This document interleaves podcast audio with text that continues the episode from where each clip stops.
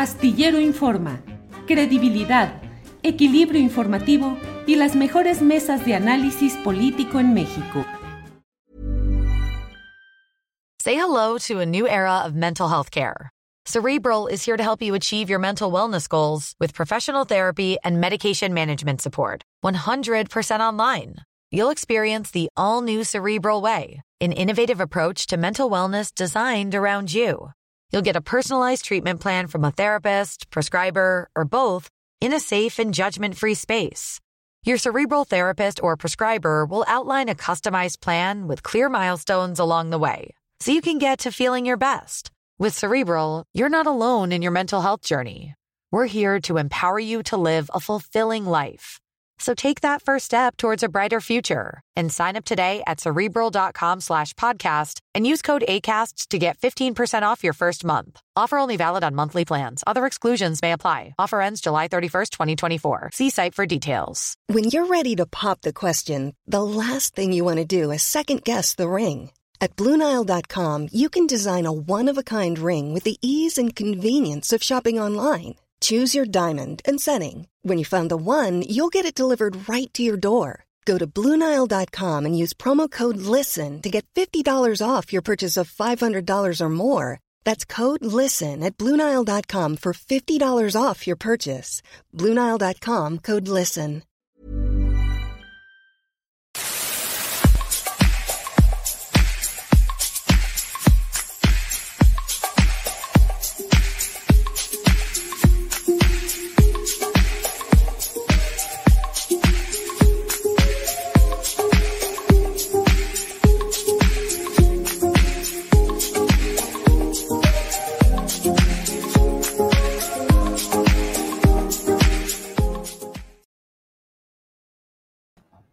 Astillero Informa, Astillero Informa a la una de la tarde, de la una de la tarde a tres de la tarde, y en esta ocasión tendremos entrevistas especiales por ser el 25 de noviembre, el Día Internacional de la Lucha contra la Violencia a las Mujeres. Tendremos entrevistas muy interesantes, varias facetas de lo que sucede en este tema que hoy eh, está siendo atendido y abordado a nivel internacional y que desde luego en México tiene expresiones muy concretas, de las cuales hablaremos más tarde con Adriana Buentello y con nuestras invitadas de despuesito de las 3 de la tarde. Tenemos hoy un programa muy completo, usted lo sabe, tenemos la mesa de seguridad con nuestros compañeros Víctor Ronquillo, Ricardo Ravelo y Guadalupe Correa Cabrera. Así es que tenemos eso y muchos temas interesantes, relevantes. Antes de entrar en materia, déjeme hacer una reflexión sobre este tema. El presidente de la República ha dicho que no puede coartar el derecho de su secretario de gobernación a tener las aspiraciones que constitucionalmente están eh, reservadas, están otorgadas a todos los ciudadanos con ciertas salvedades que desde luego no es el momento de cumplirlas, como es el de separarse del cargo con cierta anticipación. Pero Adán Augusto López Hernández es una pieza que desde su llegada al gabinete del presidente López Obrador ha significado una, eh, una carta que siempre se ha entendido como la carta más fraterna de un equipo donde por lo demás sí hay varios personajes que gozan de un especial afecto y promoción política del propio presidente de la República, pero podría decirse que la pieza más cercana, más entrañable, aquella que ha acompañado en el proyecto político Andrés Manuel López Obrador, en las malas, que hubo muchas muy malas, y en las buenas que son ahora, ha sido Adán Augusto López Hernández.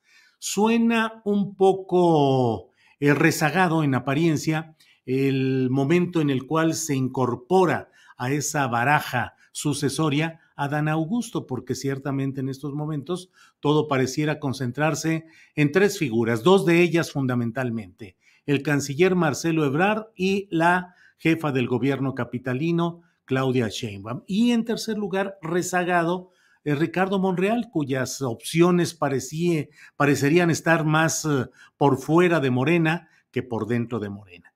Pero si analizamos las cosas, esta batalla tan cerrada que se está dando entre la eficacia de Marcelo Ebrard y la confianza que genera en López Obrador Claudia Sheinbaum, eh, podremos decir que esta es una batalla de largo plazo, de largo aliento, con muchos ingredientes que pueden provocar tanto el encono entre los grupos que hoy mismo ya están posicionados apoyando unos a la jefa de gobierno, que se entiende como la opción más cargada a una izquierda institucional, la opción con Chainbaum, que sería la que permitiría los mejores márgenes de continuidad del proyecto que ha impulsado el presidente López Obrador a lo largo de su gobierno. Y por otro lado, pues el colaborador eficaz, puntual, inteligente que ha sido Marcelo Ebrard, pero siempre con la carga de una escuela política priista original, que es la salinista, en su variante de Manuel Camacho Solís, y que además de todo ello tiene siempre en su camino el cruce de los expedientes de la línea 12 del metro, que siempre serán eh, pues una tentación para descarrilar el camino, para descarrilar el, trayecto del propio em, Marcelo Ebrard, eh, tanto desde los opositores como desde el propio flanco interno, donde siempre es un, un bocadillo susceptible de ser puesto sobre la mesa en el momento adecuado, todos los entretelones y todo lo que ha sucedido con la línea 12 por sí misma y potenciada de una manera grave en el accidente que hubo en un tramo de esta misma línea 12. Y por otra parte, Ricardo Monreal, que como le digo, pareciera estar fuera del radar y del afecto y de la promoción presidencial. El presidente López Obrador, que ni siquiera lo ha incluido en eh, el conjunto de nombres que él mismo, el presidente López Obrador, ha estado señalando y ha estado eh, presentando y promoviendo y permitiendo además que hagan un juego político abierto. Pero ahí está Adán Augusto López Hernández, eh, de una familia cuyo jefe, ya difunto, fue durante mucho tiempo un aliado desde, la desde una de las notarías de Villahermosa, Tabasco, de las acciones que realizaba el joven López Obrador y desde donde se dio una relación amistosa entre los miembros de la, de la familia López Hernández y de la familia López Obrador. Adán Augusto López Hernández, ya lo hemos platicado aquí, pero no está de más recordarlo, tiene hoy una base política en el sureste muy importante. Su cuñado, eh, Rutilio Escandón, casado con una de las hermanas de Adán Augusto López Hernández, pues está ahí en Chiapas. Ahí está Rutilio Escandón, gobernador de Chiapas. Tabasco estaba Adán Augusto, quien dejó a quien había sido siempre su sucesor, su suplente en diferentes cargos. Lo dejó ahí el gobernador Merino, que es quien actualmente se encarga del gobierno de Tabasco, pero bajo una absoluta supervisión, dirección, encargo, tutelaje del personaje eh, más relevante de la política local, con excepción de López Obrador, que es el citado López Hernández Augusto, Adán Augusto. Em, por otra parte, Rosalinda López Hernández, esposa de Rutilio Escandones, a la vez tiene el segundo nivel en la estructura administrativa del sistema de administración tributaria, el SAT. Allí está Rosalinda López Hernández. Y, pues, otros de los eh, eh, Humberto Mayans Canaval, priista de larga historia, fue senador, diputado federal, siempre activo en el PRI, eh, es ahora consejero independiente en petróleos mexicanos y él está casado con otra de las hermanas de Adán Augusto López Hernández. Pero hay otro aspecto que creo que es eh, importante analizar en esta trayectoria política que estamos comentando de Adán Augusto López Hernández. El hecho de que él, como secretario de Gobernación, ha tomado con una gran rapidez los hilos de la política nacional, estableciendo una, un contraste muy, pues muy fuerte, muy seco con la actividad eh, pues realmente pues casi decorativa en términos políticos de su antecesora Olga Sánchez Cordero, que ahora preside la mesa directiva del Senado de la República. Adán Augusto llegó y está haciendo política desde el primer día, juntando a gobernadores, reuniéndose con ellos, eh, estableciendo una tregua con el gobernador de Tamaulipas, panista Francisco Javier García Cabeza de Vaca, estableciendo una tregua mientras eh, se resuelven otras cosas tranquilo todo, aquel sangoloteo, aquel pleito, usted recuerda que había tan fuerte, eh, que ya parecía que García Cabeza de Vaca eh, amanecía un buen día en la cárcel federal, pues no, nada sucedió ahí. Ha juntado también, los ha reunido al propio eh, Ricardo Monreal y a Claudia Sheinbaum y sigue haciendo, hablando, reuniéndose, participando, defendiendo el proyecto de López Obrador y es de los pocos personajes que pueden tener pues una relación de mucha confianza, de, de intimidad, de fraternidad política con el presidente López Obrador, que es muy cuidadoso de que no haya esos signos, digamos, que puedan mostrar demasiada cercanía o protección o influencia en el oído presidencial. Entonces hay que tener la vista puesta en lo que representa, en lo que significa, en lo que está haciendo eh, Adán Augusto López Hernández. Hoy estamos en una carrera de dos, Claudia y Marcelo, con un tercero rezagado. Pero no perdamos de vista, ahí atrás, sentado en su sillón institucional, en la Secretaría de Gobernación, ejerciendo a plenitud las funciones políticas de esa Secretaría, está Adán Augusto López Hernández. ¿Quién más para darle continuidad fraterna y concreta y verdadera al proyecto de López Obrador? Ya lo veremos un poco más adelante. Por lo pronto, dejo esta visión y revisión de lo que sucede con el secretario de Gobernación. Muchas gracias por su atención a este comentario y bueno, mire usted, vamos ya a entrar a la materia informativa y analítica de lo que está sucediendo en el país, de tal manera que eh, está ya con nosotros eh, nuestro siguiente nuestro primer invitado de esta tarde, que es Raimundo Cárdenas, director de la Jornada Zacatecas. Raimundo, buenas tardes. Hola Julio, buenas tardes, un gusto saludarte desde Zacatecas eh, con la visita del presidente Andrés Manuel el día de ayer y el día de hoy en la mañanera. Así es, Raimundo, precisamente sobre eso queremos pedirte no solo la, visión informativa, sino sobre todo la visión analítica de lo que está sucediendo en Zacatecas. El presidente de la República llegó y anunció una de las acciones más eh, cuantiosas en número de personal y de recursos para tratar de frenar lo que está sucediendo en Zacatecas. Eh, ¿Qué pasa? ¿Por qué se ha convertido Zacatecas en un escenario de nota roja continua en los planos nacionales y hasta internacionales, Raimundo? Eh, sí, Julio, recordar que eh, Zacatecas se encuentra en medio del cruce de muchas rutas, algunos le dicen que es la ruta del fentanilo entre el Pacífico, que lleva a la ruta hacia Estados Unidos, y entonces eh, se encuentra entre la disputa entre muchos de los grupos eh, organizados del crimen que eh, suman hasta cinco los que están en disputa. Entonces nos ha convertido en situaciones, por ejemplo, ligadas a cercanas a Jalisco, los municipios de Valparaíso, Jerez, Fresnillo, que Fresnillo hay que recordar que es el municipio y la ciudad con mayor percepción de inseguridad en todo el país.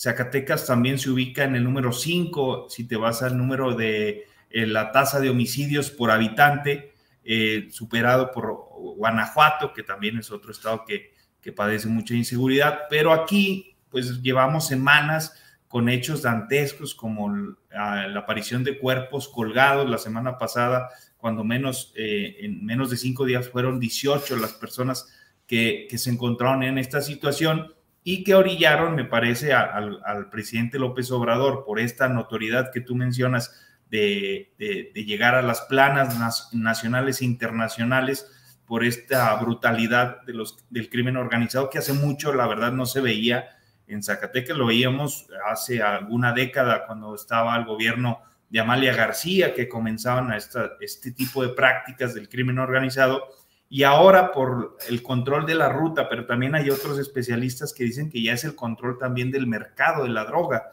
y eh, de, la venta de droga local, eh, sobre todo piedra, cristal, esta droga barata y sumamente adictiva.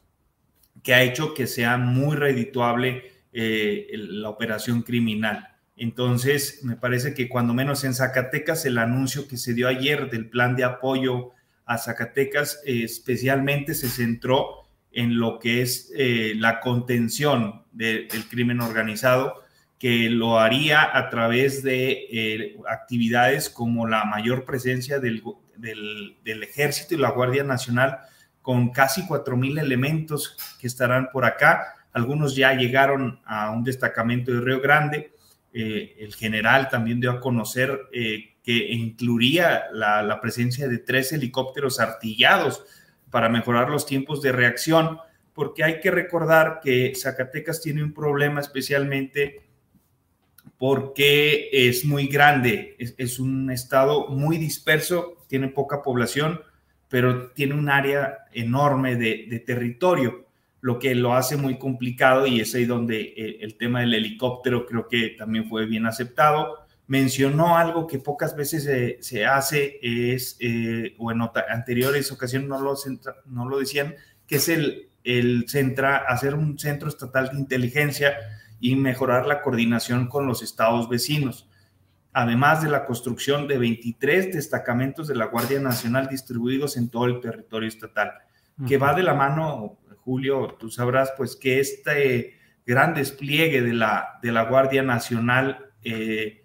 va en el sentido de, avasallar, por así decirlo, con presencia de la Guardia Nacional en, los, en todos los, la mayoría del, territorio estatal.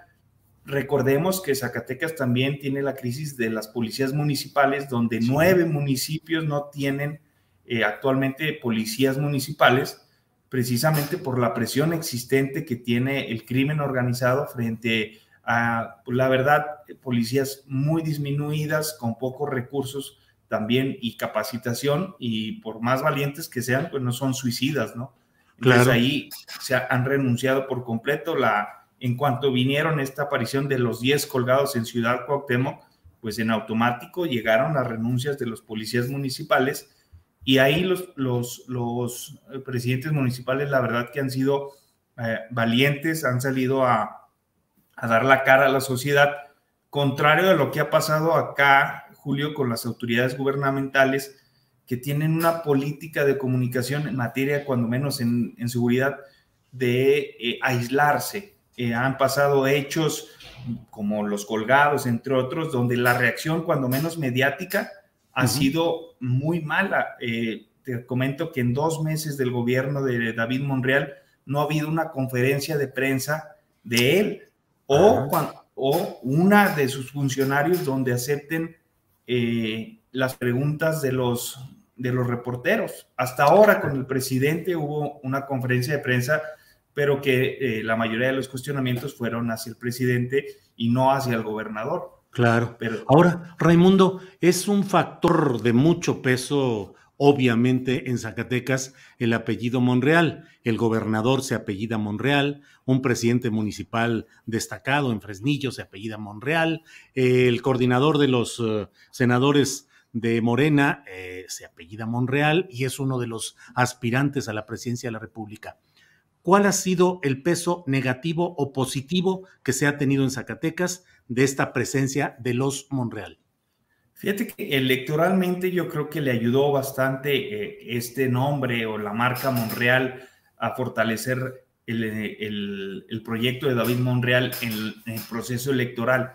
Pero ahora me parece que es también eh, como se han vendido como un, eficiente eh, vínculo entre el gobierno y el gobierno federal, pues ahora que ya en la política real es complicado favorecer de esa forma a los estados, pues sí es un boomerang político porque ahora la oposición frente a estos hechos eh, rápidamente les preguntan y hacen esa pregunta de, bueno, no que tenían muy buena relación con el gobierno federal, entonces este, ahora, bueno, me parece que es adecuada, el anuncio es muy importante, lo que da a conocer el presidente en materia de, de contención de la seguridad, pero la marca Monreal a veces ya se está convirtiendo, creo que también por la coyuntura nacional, entre este distanciamiento que se va a realizar poco a poco de Ricardo Monreal con el presidente López Obrador, hay que ver y seguir atentos qué es lo que va a hacer su hermano David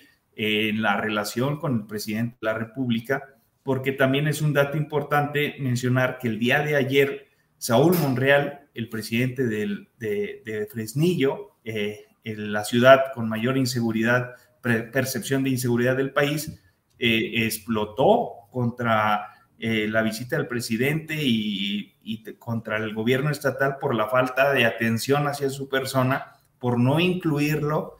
Eh, me parece que es un llamado acertado de Saúl, porque no lo contemplaron en la gira. Y eso que es previamente, el día lunes, habían aparecido ocho cuerpos sin vida en las comunidades de este municipio, que también está dentro de los 20 más inseguros del país. Entonces, Saúl por ahí este, ya trae esas constantes llamados de atención eh, y, parece que no hay esa relación ya que, se preveía tersa entre los tres hermanos. Vaya, vaya. Eh, Raimundo, por otra parte, no sé si eh, es excesivo lo que voy a decir, tú por favor precísalo y ubícalo, pero pareciera que va a haber una especie de toma militar del estado de Zacatecas con todo el número de gente. No digo que sea para mal, qué bueno ante los graves problemas de inseguridad que se viven allá, pero cayó el secretario de Seguridad Pública que había puesto originalmente el gobernador Monreal, llegó otra persona, eh, un general en retiro, y ahora pues toda esta fuerza desplegada a lo largo y ancho de la entidad, como que reduce un poquito el margen de maniobra del gobernador Monreal. ¿Qué opinas, Raimundo? Yo, creo que eh, evidentemente si tuviera una corporación policíaca estatal fortalecida, eh, creo que sería incómodo para el gobernador Monreal, pero prácticamente eh, llevamos, ¿qué te diré?, como tres administraciones desde, yo creo, Miguel Alonso, donde la federación es quien determina al titular de la Secretaría de, Seguridad Pública acá en Zacatecas. Arturo Bazán, que es el quien salió de la Secretaría de Seguridad, pues también fue otro de los recomendados desde el gobierno federal. Fue recomendado por, eh, eh, por el, el exsecretario de Seguridad Durazo en ese entonces y ahora llega Adolfo Marín, un ex eh, militar retirado del Estado Mayor, que también me parece que va a seguir la misma lógica de respaldar las actividades federales, como tú bien dices, va a llegar un, muchísima fuerza federal que me parece más que será de contención, porque esperemos no, no veamos pues esta política de enfrentamiento directo a, los crimen, al crimen organizado, que al final solo desata más violencia. Raimundo, ya platicabas eh, los detalles de cómo no ha habido conferencias de prensa del propio gobernador ni de sus funcionarios, no aceptar preguntas de la prensa, lo cual es un indicio pues eh, como de que no se tiene el suficiente oficio político para enfrentar las cosas ante los medios de comunicación. En general, ¿cómo has visto el desempeño? Ya sé que lleva muy poco tiempo, pero ¿cómo va dándose el desempeño de David Monreal? Desde la visión fuera de Zacatecas, al menos yo he percibido comentarios en los que se habla de que pareciera no tener todo el oficio político para el importante cargo en el que está actualmente David Monreal. ¿Qué opinas, Raimundo? Eh, me, parece que David Monreal, al, ser ya tres veces candidato al, gobierno del estado, se esperaba que él empezara de una forma mucho mayor, de mayor dinámica en Zacatecas. Y la primera acción que tuvo que hacer fue suspender el pago de la nómina a los, a los maestros, ¿no? que fue un duro golpe también a su popularidad, porque los maestros, el magisterio, fue uno de los sectores de mayor activismo político electoral en el pasado proceso. Entonces ahí le, le restó. Después llegó y tomó una decisión de no pagarle a la burocracia. Fue otro de los problemas. Y otro, como no había pago hacia los burócratas ni a los maestros, pues no le pagó a los jubilados del sistema de pensiones del ISTESAC, que también es una bomba de tiempo ahí eh, por las constantes malos manejos que se han hecho. Pero creo que esos fueron los errores de, David que le suman a la falta de nombramiento de su gabinete. Eh, es, te diría que a los 45 días de empezar su gobierno fue cuando pudo completar la mayoría de los nombramientos de su gabinete y faltan aún todavía algunas secretarías como la Secretaría del Migrante que sigue con un encargado, pero no se define si continúa su operación o se modifica la ley de la, de, la administración para que ésta pase a otra administración. Y creo que ese es el tema donde eh, se preveía, donde muchos eh, dicen si ya sabía cómo estaba la situación, porque también es importante mencionar que él ratifica al secretario de Finanzas. El secretario de Finanzas que estaba con Alejandro Tello fue ratificado por este gobierno para que siguiera operando. La verdad es Ricardo Olivares y eh, en el gobierno de Tello se, tenía una fama de ser un funcionario muy eficiente, transparente, que no tiene protagonismo político y que se entendió y fue bien vista esta transición de este paso de un gobierno anterior al actual. Entonces son como un poco las contradicciones que ha tenido el gobierno, pero también creo que eh, todo su gabinete junto con él esta política de no hablar, eh, ellos tienen el lema de la nueva gobernanza, pero creo que le ha sido contradictorio, ¿no? No hablar a tiempo, que sus funcionarios no den la cara, creo que le, le, ha pegado la popularidad y que creo que va a empezar a, a, virar ahora con los anuncios del gobierno federal, donde ya, aparte del tema de seguridad, Julio, creo que eh, es muy importante que el presidente le ofreció ayuda con Banobras para reestructurar una deuda de 7.800 millones de pesos. Le va a ayudar a pagar también con recurso extraordinario una deuda o compromisos de corto plazo de 2.800 millones de pesos. Entonces creo que es la parte del discurso de, David Monreal donde decía que ya no había dinero para pagarles, pues bueno, el presidente de la República el día de ayer se lo cortó diciéndole que, que, va a haber apoyo extraordinario para el cierre de año, para el pago de burócratas, para el pago de maestros, mientras se analiza también, Julio, el paso de la nómina magisterial, que es estatal, a la federal. Vaya, pues muchos temas interesantes en este Zacatecas, donde el apellido Monreal tiene pues un peso y la mayoría de los cargos importantes y en una realidad tan difícil como la que se ha estado viviendo en, estas, en estos meses recientes. Y bueno, pues Raimundo lo sabemos y lo hemos platicado otras veces, pues eh, eh, muchos periodos gubernamentales con a veces más oscuros que claros, con más eh, bajos que altos. En, en, el reporte y en la entrega de resultados. Raimundo, pues muchas gracias a reserva de lo que desees agregar. Gracias por esta revisión de lo que pasa en Zacatecas. No, muchas gracias y estamos a la orden, Julio. Un gusto saludarte a ti y a todo tu auditorio. Raimundo, muchas gracias y buenas tardes. Hasta luego. Hemos hablado con Raimundo Cárdenas, él es director de la Jornada Zacatecas y conoce al detalle, al dedillo, todo lo que sucede en la política de aquella entidad. Vamos, um, déjeme ver lo que tenemos a continuación para seguir con nuestro programa. Vamos a hablar el martes creo que fue el día que hablamos con Ulises Pinzón. Él es activista, forma parte de los ciudadanos que se oponen a la instalación en el municipio de Ahome, particularmente en el puerto de Topolobampo, de una planta de amoníaco que está siendo impulsada por factores políticos y económicos muy fuertes que pretenden hacer o ya están listos para hacer una consulta popular, se dice, en, este fin de semana, y hay rechazo de ciudadanos por el daño ambiental que puede provocar dicho proyecto. Vamos a hablar precisamente con Ulises Pinzón, a quien saludo. Buenas tardes, Ulises. Ulises Pinzón debe andar por ahí. Eh, bueno, pues mire, estamos todavía ahí con, con este atoroncito de técnico. Eh, eh, he, tratado de tener con Ulises la actualización informativa, la actualización informativa, debido a que pues, la vez pasada no pudimos completar toda la información. Eh, Ulises, si me escuchas, quita tu micro, activa tu micrófono, porque aquí se ve que está apagado. Debe tener por ahí un icono, una imagen de un microfonito. Ahí le das clic y ahí debe de abrirse la comunicación.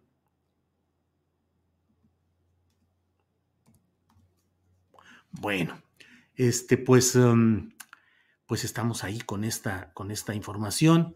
Em, Adriana, checamos, por favor, Adriana, eh, checamos eh, que, esté bien el, audio de Ulises, me dicen cuando ya esté disponible y yo voy eh, comentando, esto, este mismo tema lo comenté hoy en la columna astillero, en el cual señalo lo que está planteando esta empresa, cuyo diseño original del proyecto de la planta de amoníaco en Topolobampo fue hecha por un despacho de consultoría y asesoría que encabeza eh, Francisco Labastida Ochoa, usted lo recordará, fue gobernador priista de Sinaloa, fue candidato a, la presidencia de la República por el PRI, fue el primer priista que perdió la presidencia de la República en 2000 frente a Vicente Fox y bueno, pues eh, se dedica a asesorar este tipo de cosas a través de su firma que se llama Consultores en Desarrollo, Economía y Finanzas. La empresa que busca instalar esta planta se llama Gas y Petroquímica de Occidente, GPO. Gas y Petroquímica de Occidente, planta de fertilizantes. En esto están desarrollando un proyecto para producir 2.200 toneladas métricas al día de amoníaco anhidro, que es el insumo base en la producción de fertilizantes. Eh, frente a ello, se ha anunciado pues que se va a realizar una em, consulta que a mí me llamó mucho la atención la manera como el propio gobernador emanado de las filas de Morena, Rubén Rocha Moya, dijo a los sinaloenses respecto a esta consulta. Les dijo, yo no tengo por qué decirles a los sinaloenses de esa zona por qué voten. Lo que quiero decirles nada más, háganlo.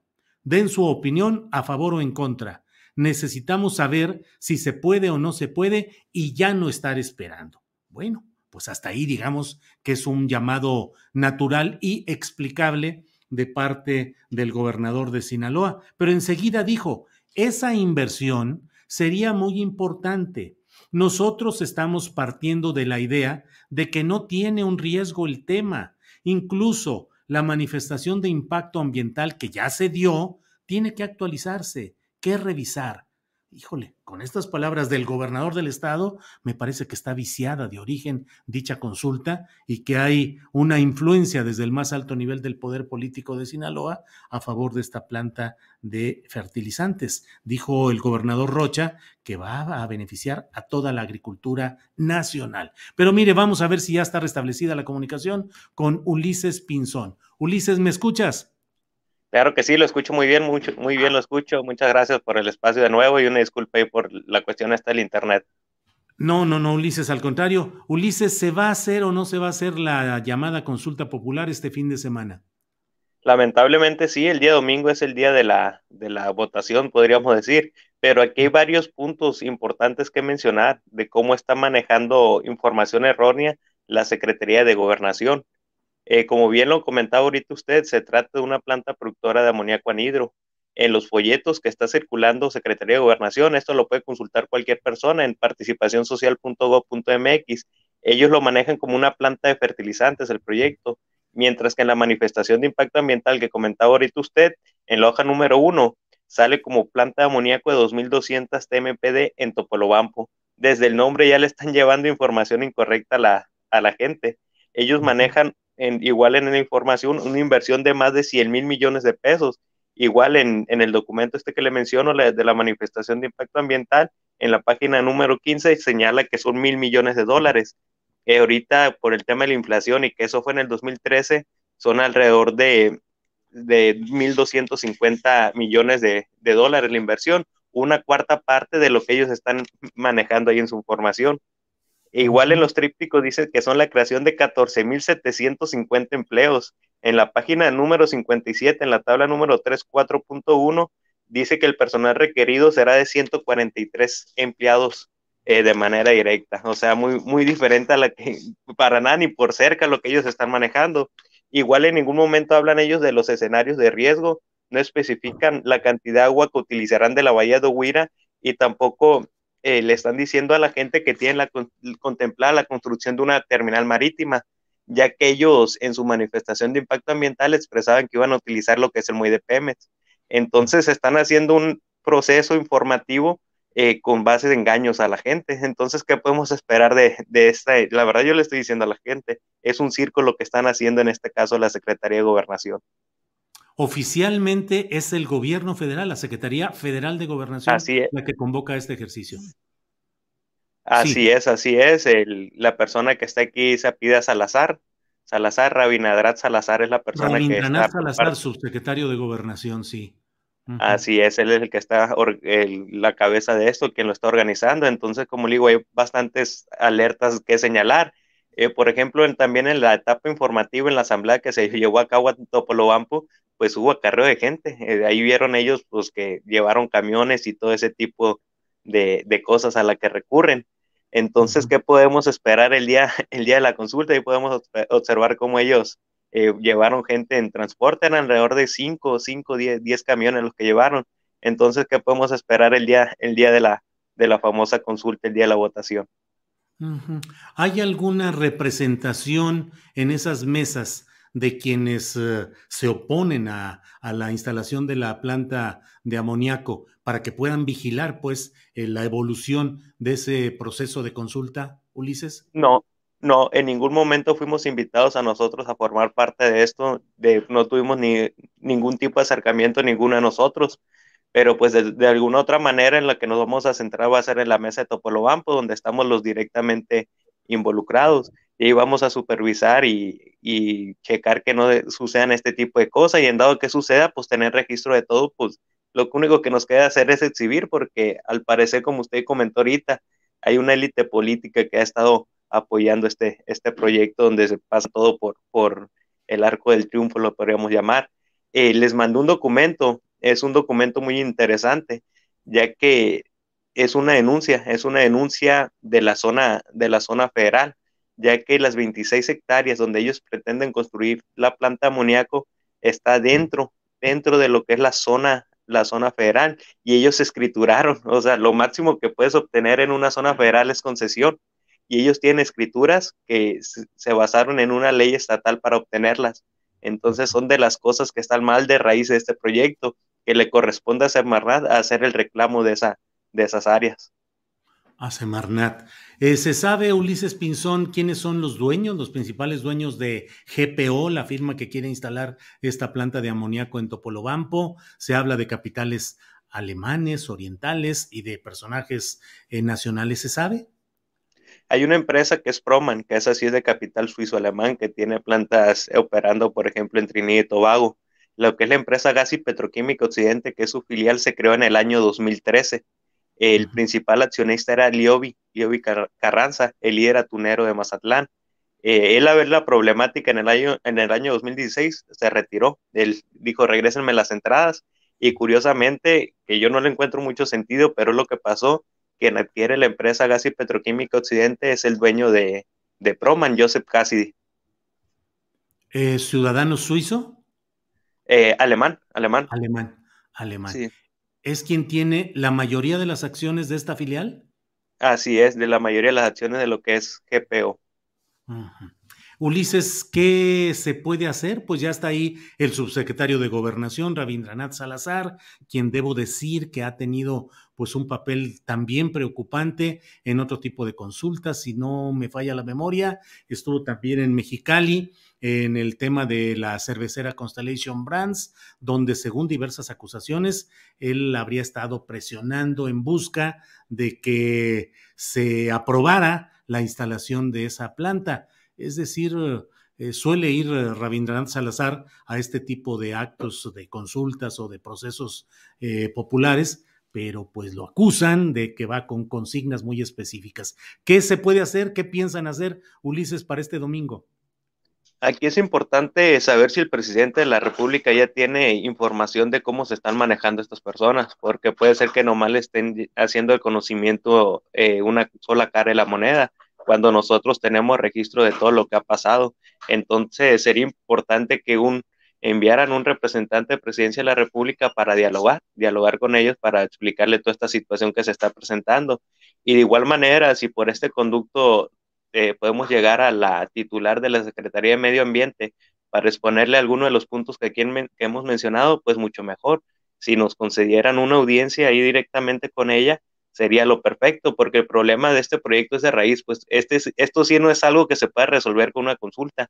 Eh, tenemos que apegarnos a la legalidad, porque como el presidente dijo desde un principio, la ley, nada por encima de la ley, entonces es de lo que tenemos que partir.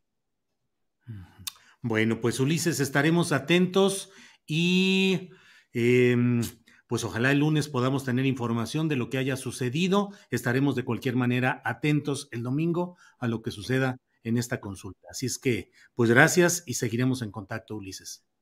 Muchas gracias, Julio, y muchas gracias a todos los que nos escuchan. Y entre más grande podemos hacer todo este tipo de actos que está haciendo en, el gobierno que confiamos en un principio, en el que teníamos esperanza, pues la verdad decepcionante. Entonces, entre más gente se sume a esta, esta lucha que estamos llevando, pues son bienvenidos. Bien, Ulises Pinzón, muchas gracias. Buenas tardes, hasta luego. Buenas tardes. Gracias. Bueno, pues esa es la situación en Topolobampo, allí en una de las bahías de Topolobampo se planea instalar esta planta de amoníaco y bueno, pues la verdad es que no hay eh, toda la, eh, pues las garantías de que haya la información, la, difusión y la equidad. Le he leído antes de la entrevista con Ulises Pinzón, le he leído eh, parte de las declaraciones que fueron pronunciadas el 12 de noviembre de este año, las tomé de Noroeste, el diario sinaloense, donde, como le digo, el gobernador del estado invita a ir a votar y luego dice, em, pues que eh, desde el punto de vista del gobierno, pues no hay gran problema. Esa inversión sería muy importante. Nosotros partimos de la idea de que no tiene un riesgo ese tema. Eh, dijo eh, que tomar decisiones que dejen fuera esas inversiones ahuyenta a los extranjeros. ¿Cómo le podemos decir a los inversionistas alemanes, vengan? Si tiene 12 años que no se puede echar a andar la planta, dijo el propio gobernador. Eh, bueno, el secretario de Economía, Javier Gaxiola Copel, también dijo que esta planta será en beneficio de los productores sinaloenses, de los agrícolas de todo el país y que todo estará lleno de virtudes y de cosas positivas. Desde el gobierno se impulsa el voto a favor en esa consulta popular que se va a realizar este domingo. Debo decirle, para que no se piense que estamos dando solo una versión, que tuvimos también la solicitud de la propia empresa GPO para tener un espacio en, esta, en este programa. Eh, dijimos que sí, estuvimos atentos, pero no pudieron ellos eh, tener disponible al vocero que pudiera dar información y explicación sobre todo esto. Así es que bueno, ahí estuvo de parte nuestra la posibilidad de abrir y de entender lo que sucede en la planta, en la empresa GPO que pretende instalar esta planta. Bueno, vamos a esperar unos segunditos para poder platicar con nuestro siguiente invitado, que es Carlos Covarrubias, integrante de Guardianes de la Sierra de San Miguelito. Va usted a ver, pues, cosas muy, va usted a escuchar algunas cosas eh, delicadas en el sentido de que usted recordará que hubo mucha atención mediática al asunto de la Sierra de San Miguelito, donde empresarios, eh, em, desarrolladores de proyectos inmobiliarios mm, pretenden, pretendían, pretenden quedarse con 1.805 hectáreas de la Sierra de San Miguelito, que están en una área natural protegida. Eh, denunciamos, señalamos esto, tuvimos eh, una mención adversa en esta sección de quién es quién en las mentiras de la conferencia mañanera de prensa y solicitamos ir a la propia mañanera y ahí mostramos paso por paso, dato por dato, hecho por hecho, eh, los eh, entretelones de, esta, de estas maniobras empresariales y del acompasamiento de la Secretaría del Medio Ambiente y de la Comisión Nacional de Áreas Naturales Protegidas para favorecer el interés de los empresarios. El presidente de la República escuchó, defendió desde luego la postura de su gobierno, la honestidad de su secretaria del Medio Ambiente, la señora María Luisa Albores, pero y comprometió su palabra de que no se haría nada en esas 1805 hectáreas. Sin embargo, pues hay otro tipo de circunstancias que van caminando y de lo cual nos dará testimonio en unos minutos más Carlos Covarrubias, como le he dicho. Por lo pronto, déjeme ver qué es lo que tenemos por aquí de más información, eh, comentarios, que son muchos los que nos han estado, nos hacen el favor de aportarnos en, eh, en este, en el chat de nuestro programa. Em, ahí está Eh, la historia continúa, dice por aquí. Eh, dice juguetes coleccionables. Julio Astillero, es que lo que dijiste no es falso, pero tampoco es cierto. Jejeje, atentamente, Vilchis.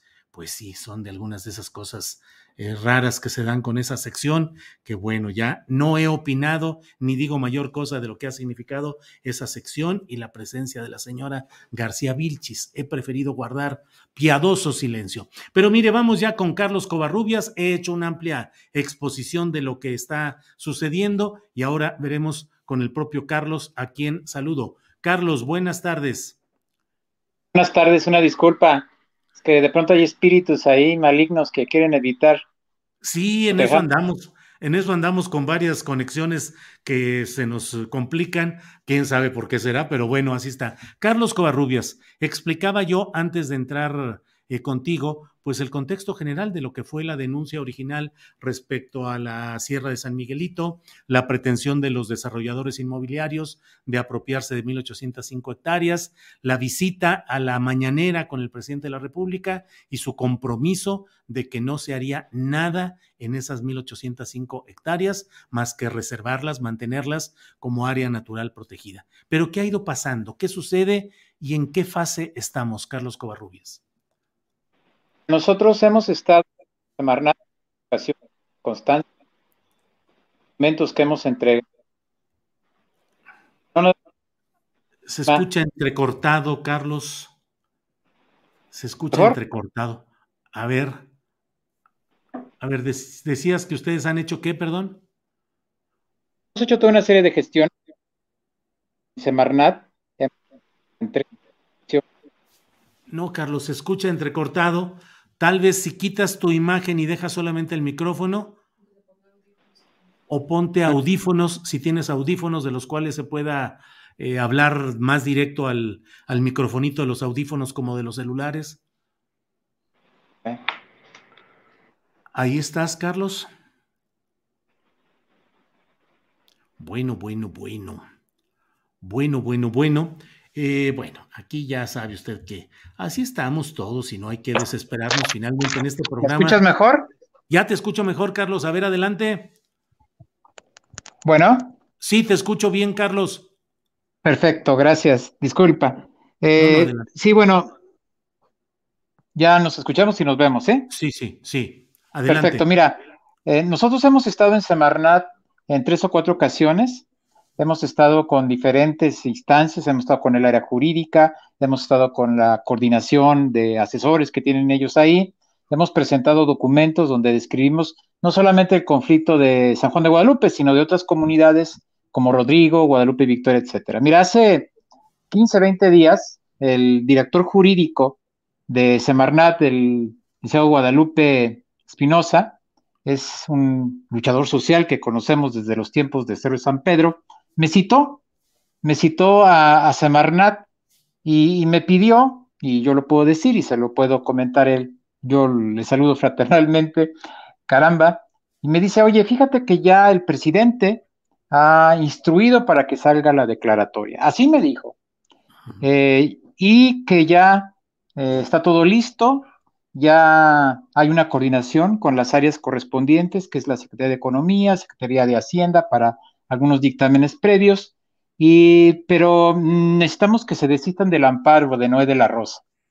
Curiosamente, ese es el amparo que se promovió durante este conflicto, después de esa asamblea y, y contra el oficio aquel que firma César Sánchez para evitar la desincorporación de 1.805 hectáreas de este polígono comunal para efectos de que no fueran entregadas a los empresarios. De hecho, ese fue un factor fundamental para que no siguieran adelante con estas acciones. Y me pide que nos desistamos. Me dice, se tienen que desistir porque si no se desisten, ustedes van a ser los culpables de que no salga la declaratoria. Yo le dije, pues ¿cómo? Pues si, nos, si nuestro planteamiento es para la defensa. Nuestro planteamiento es para que sí se protejan las 1805. Dice, no, no, no, mira, ya se hizo un estudio jurídico, se van a tener que desistir del amparo. Dice, y, ya que se desistan del amparo, pues ya vamos a ver si se vuelve a hacer una asamblea para que se vuelva a decidir. Ya sabemos qué va a pasar. Y dice, si no lo hacen, se lo puedo decir a mi amigo Guadalupe, pero sigo considerando a mi amigo, ustedes van a ser como los responsables de que no salga la declaratoria. Y yo le dije, oye, por defender, vas a dejar fuera esta área si el amparo es para que se incorpore, para que sea parte del área natural protegida. Eh, es más, le digo, Andrés Manuel hizo el pronunciamiento en la Plaza de Fundadores porque nosotros se lo exigimos, porque la sociedad civil se lo exigió, porque Guardianes se lo pidió, no se lo pidió exclusivamente el gobernador a nombre de los desarrolladores en una declaratoria a modo. Y, dicen, dicen, no, no, no, mira, este, mándenos una propuesta. Y yo le dije, sí, no es muy complicado mandarte esta propuesta. La propuesta es que anules el documento emitido por César Sánchez donde se establece la desincorporación de esta superficie y desde luego que nosotros estamos totalmente de acuerdo en dejar sin materia ese amparo que protege para que no se privatice y no se venda la tierra. Y me dice, bueno, este, mandan un mensaje con la propuesta, se lo mando, platicando con los compas que interpusieron el juicio de garantías, y me dicen, sí, adelante, pero echen abajo ese documento de César Sánchez que le está dando toda la factibilidad a los desarrolladores para que construyan en las 1805 hectáreas, porque eso es lo que dice el documento de César Sánchez. Yo no lo estoy inventando. Dice, entre comillas, César Sánchez, se respetarán 1805 hectáreas al norte de la comunidad y se excluyen del proyecto presentado en el citado aviso de declaratoria. Es decir, el objetivo es ese. Bueno, resulta que nosotros tenemos acceso al proyecto de decreto. Fíjate bien, no es un documento público, porque este no está en Internet. Y es más, dudo mucho que lo puedas ir a consultar. Tuvimos acceso porque nosotros tenemos eh, relación con otras comunidades y ejidos de la sierra, cosa que ellos no quieren reconocer, que hay una serie de núcleos que están aquí con nosotros y que estamos en el proceso de resistencia de la misma forma. Y gracias a eso, pues tuvimos acceso a esto a, una, a un anuncio de que se van a proteger las 1109 hectáreas y, más. Eso dice el anuncio que está publicado en redes a través de un edicto. Lo que no dice es este punto número quinto, que, porque hay un amparo, claro, claro que tiene como objeto garantizarle a los desarrolladores la posibilidad de excluir la superficie. Ah, y claro que lo entendemos una velada amenaza de que nosotros vamos a ser ahora los malos de la película, los antiecologistas, los que quieren estar vendiendo terrenos o los quieren estar fraccionando, no sé, porque ya, ya sabemos cómo se las gastan este tipo de, de formas de pensar de gente que se dijo de izquierda, de gente que se dijo de lucha y que ahora está del lado, pues, pues del lado equivocado, ¿no? Mira, por ahí yo te pasé un pequeño video eh, hace un rato, a ver si al ratito lo podemos pasar, donde la, maestra Albores, ese día de la, de la mañanera, gloriosa para nosotros y trágica para ella, se evidencia prácticamente que sí sabe dónde está el polígono que se va a excluir y para qué es, para un proyecto inmobiliario. Mira, el asunto es muy grave, porque están metiendo al presidente de la República en un incidente de violación del amparo porque al dejar fuera del área de protección esta superficie, están haciendo que el presidente viole un amparo, porque lo está, esa tierra la están arrojando a manos y al poder de los grupos fácticos. A mí se me hace muy grave, no es cosa menor. Ah, dicen, fíjate, como ahorita está suspendido. Carlos, antes de que sigamos, ponemos el video del que hablaste para que no nos quede tan, tan, distante. A ver, por favor. Ándale.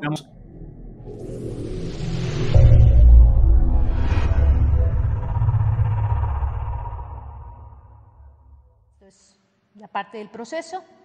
Este es el área natural protegida, lo que estamos platicando. Adelante, adelante. Y ahora sí, eh, me voy a ir hasta las tres láminas finales.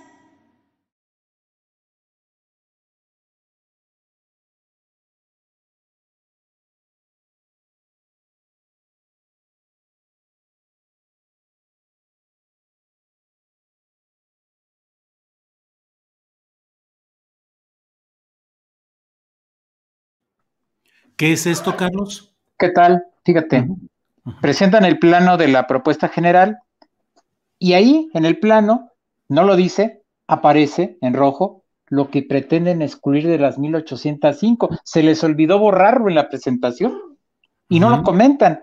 Pero nosotros obviamente que estábamos viendo todo, dijimos, mira, ahí está la superficie que dejan fuera, se les olvidó quitarla, ahí la manejaron, ahí la plantearon y empata perfectamente con el proyecto inmobiliario. Mira, se lo puedo decir a María Luisa y se lo puedo decir a Guadalupe, se lo podemos decir todos, se los podemos decir públicamente, antes de que empiecen a querernos endilgar una situación de responsabilidad, nosotros los retamos a debatirlo de manera pública con el movimiento de Guardianes de la Sierra de San Miguelito.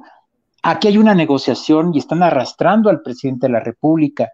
¿Cómo es posible que un amparo para defender, para proteger, para evitar que las tierras queden en manos del poder fáctico, ahora resulta que sea una arma a favor de ellos? Es increíble. Pero también hay una cuestión, hay una enorme desesperación, Julio. Están muy desesperados por varias situaciones. La vía alterna no camina. No camina la vía alterna porque una parte de la vía alterna está dentro del proyecto Cañadas. No lo dicen, se hacen tontos en el gobierno federal. En algunos casos eh, algunos actuando de buena voluntad y otros actuando, pues yo creo que totalmente de acuerdo a los intereses del poder económico. Ayer estuvieron aquí en la oficina, tengo el video, por cierto, vinieron la gente de CONAP a notificar el asunto de Guadalupe Victoria y yo les pregunté, oigan, ¿a cuántos ejidos y comunidades ya fueron a hacer las asambleas de aceptación? Y me dicen, no, pues a ninguna, no, pues, pero fueron a San Juan de Guadalupe, o sea, nada más les interesa ir a las asambleas donde van a quitar tierra les interesa, y nada más les interesa ir a esta. Fíjate, esta es la irresponsabilidad que está cometiendo la Semarnat, que metieron comunidades que están ya todas vendidas. Fíjate, yo les decía, oye, a mí me parece bien, yo estoy muy feliz porque metieron todo lo que es el Gran Peñón como área protegida. Ahora que les notifiques a los 1500 que compraron ahí, que están en un polígono protegido, pues está muy bien. Se me hace bien interesante cuando vayas allá con, la gente del grupo Carso, allí a, a, de escalerillas y les digas, mira, estas eh, mil hectáreas que ya tienes vendidas y fraccionadas, ya es área protegida. Pues, estamos de acuerdo, ¿no? Cuando vayas a elegido San Juan de Guadalupe y te encuentres que hay más de mil hectáreas fraccionadas y vendidas a gente como los Lorca o los del Valle, pues está bien. Pero lo que están haciendo lo que están haciendo es realmente metiendo a la dinámica de conflicto al área natural protegida para sacar nada más lo que les conviene y mantener lo demás de una manera irresponsable, de una manera oculta y una manera sesgada. Mira, te pongo un ejemplo. Hay una comunidad que se llama San José de Buenavista. Es una comunidad que está en proceso y tiene muchos conflictos, ¿eh? porque hay gente, hay propietarios, hay un conflicto de tenencia de la tierra muy cuestionable, y que podemos nosotros también en un momento determinado señalar que las cosas no son correctas, pero es una comunidad. Y a esos cuates no les fueron a citar, no les fueron a llamar, no los hicieron comparecer. Pues ese grupo se va a amparar, ese grupo va a tumbar todo. Fíjate, otro detalle, la iglesia del desierto la meten en San Luis Potosí, en el ejido San José de Buenavista, en la comunidad, se la quitan a Guadalupe Victoria. Y así viene la declaratoria yo te puedo hacer una reseña de cuando menos 50 situaciones irresponsables, pero la más grave es esta, cañadas. El cómo le quieren dar vuelta para autorizarles todo. A ver, Carlos, eh, mm, hemos eh, puesto en pantalla un texto con un subrayado, con un, óvalo color rosa. ¿Ese es el proyecto de decreto que quiere aprobar el gobierno federal? Ese, es. en el cual dicen que no se incluyen las 1.805 hectáreas en el área nacional natural protegida, porque hay un amparo en curso, que es el amparo que ustedes presentaron para defender que no se le entregara a los fraccionadores urbanizadores, y ahora lo usan para decir por culpa de ese amparo no podemos, y entonces pretenden dejar sin incorporar a lo protegido a las famosas 1.805 hectáreas de lo que el presidente de la República dijo que no se iban a tocar. Además, una cosa, cuando el presidente lo dijo, ese amparo ya tenía dos meses de suspensión. O sea, cuando el presidente dijo eh, se protege, ese amparo ya estaba vivo, ya estaba, ya la suspensión de, plano estaba vigente. Ah, bueno, que no lo hay, e, e, es una paradoja, es una trampa al presidente. Mira, eh, quizás hasta la misma María Luisa Albores es una cuestión en la que está volviendo a caer redondita, porque los intereses están terribles, Julio. Dicen que, que, que, estamos yéndonos muy lejos, que estamos inventando, que estamos en la fantasía, pero ahí adentro de Palacio Nacional hay unos engendros, ahí hay unos eh, individuos que hacen un operativo jurídico y político con los grupos del poder fáctico, mira, por situaciones de conveniencia, mira, había mucha discusión, se decía que los hijos de Julio Scherer y los hijos de Marcelo habían sido los impulsores, sí, sí, Marcelo de los Santos, que ellos habían hecho toda esta gestión para meter al presidente y a Albores en el juego de mentiras en función de vender la idea de que la comunidad de San Juan de Guadalupe quería sacar las 1805 hectáreas. Bueno, se decía, se decía, se dice, se comenta que solo gente con ese poder es capaz de hacer cosas como redactar un decreto a modo de los grupos del poder económico. Es muy grave. Mira, yo mm. creo y tengo confianza en que el presidente va a reaccionar.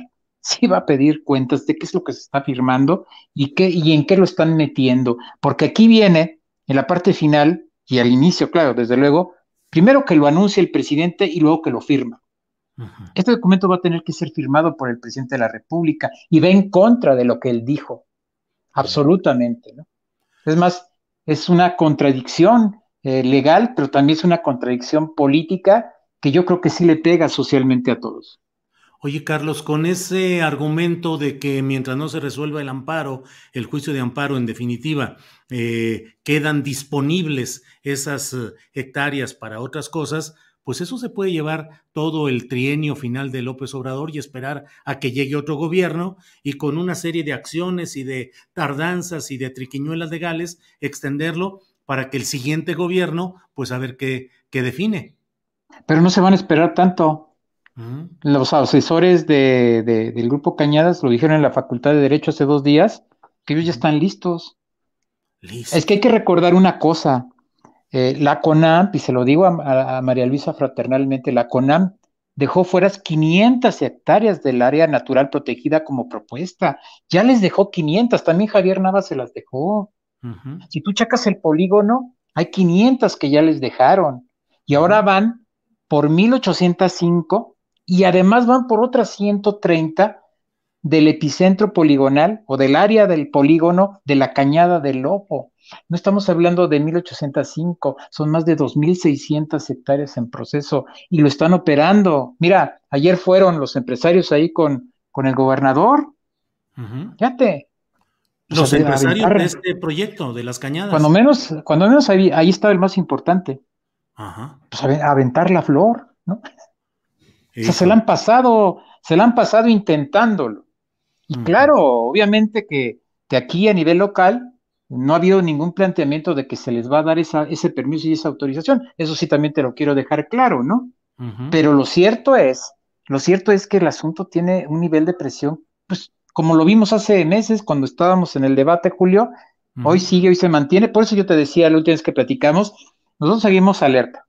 Y también hay un detalle, mira, ya ya estamos sobre esa, sobre esa determinación. Ya se le notificó al juez de distrito, ya sabe el Poder Judicial Federal lo que están intentando hacer algunas gentes de, de Semarnat con respecto al decreto. Ya estamos bien sobres y la próxima semana van a tener una desagradable sorpresa cuando les manden citar y cuando les manden requerir la violación de este amparo. Se la van a ver un poquito difícil, vas a ver. Carlos, pues bueno, hemos dado esta información. Vamos a buscar a ver si nos da ahora sí una entrevista la secretaria del Medio Ambiente, eh, María Luisa Albores, a ver qué es lo que nos dice sobre este tema y estaremos atentos. Por lo pronto. Nada más un último, un último comentario, Julio. Pues mira, nada más te digo que, si José Alba Santos estuviera vivo, con nosotros estuviera, vamos a hacerle un pequeño homenaje el próximo sábado por ahí te mandamos ahí la invitación y ojalá que la gente pueda asistir. Este tipo de lucha es la que él siempre nos apoyó hace 25, 26 años. Él nos publicaba cuando todavía éramos jóvenes y, nos da mucho gusto seguir en pie de lucha y nos va a dar mucho gusto recordarlo el sábado. José Alba de los Santos, gran periodista, fundador del Ciudadano, periódico totalmente independiente, crítico y de lucha en San Luis Potosí. Carlos, pues muchas gracias y seguiremos en contacto. Gracias. Gracias. Hasta luego. Gracias. Híjole, híjole, pues ¿qué les digo? O sea que no se van a, a proteger las 1.805 hectáreas tratando de culpar a los guardianes de la sierra que con un amparo en defensa de esa área natural protegida eh, lograron echar abajo lo que ya estaba caminando y ahora van a tratar de echarles un judo burocrático y decir, por culpa de ustedes no podemos y qué creen, pues vamos a dejar por lo pronto disponibles esas 1.805 hectáreas. Bueno, ya lo veremos y ya sabremos por lo pronto. Son las 2 de la tarde con cuatro minutos y vamos rápidamente a nuestra mesa de seguridad. Ya están nuestros compañeros ahí. Saludo con mucho gusto a Guadalupe Correa. Guadalupe, buenas tardes. Julio, Julio, ¿cómo estás? Muy buenas tardes. Aquí un placer este, estar con ustedes aquí en el estado de Chiapas. Muy contenta de estar aquí. Ándale, qué bueno, Guadalupe. Muy bien, mucho gusto. Ricardo Ravelo, buenas tardes.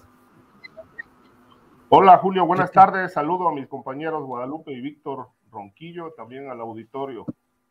Gracias, Víctor Ronquillo, buenas tardes. Hola, saludo a todos, ¿cómo están? Me da mucho gusto compartir con ustedes este espacio de reflexión y aquí estamos con mucho gusto.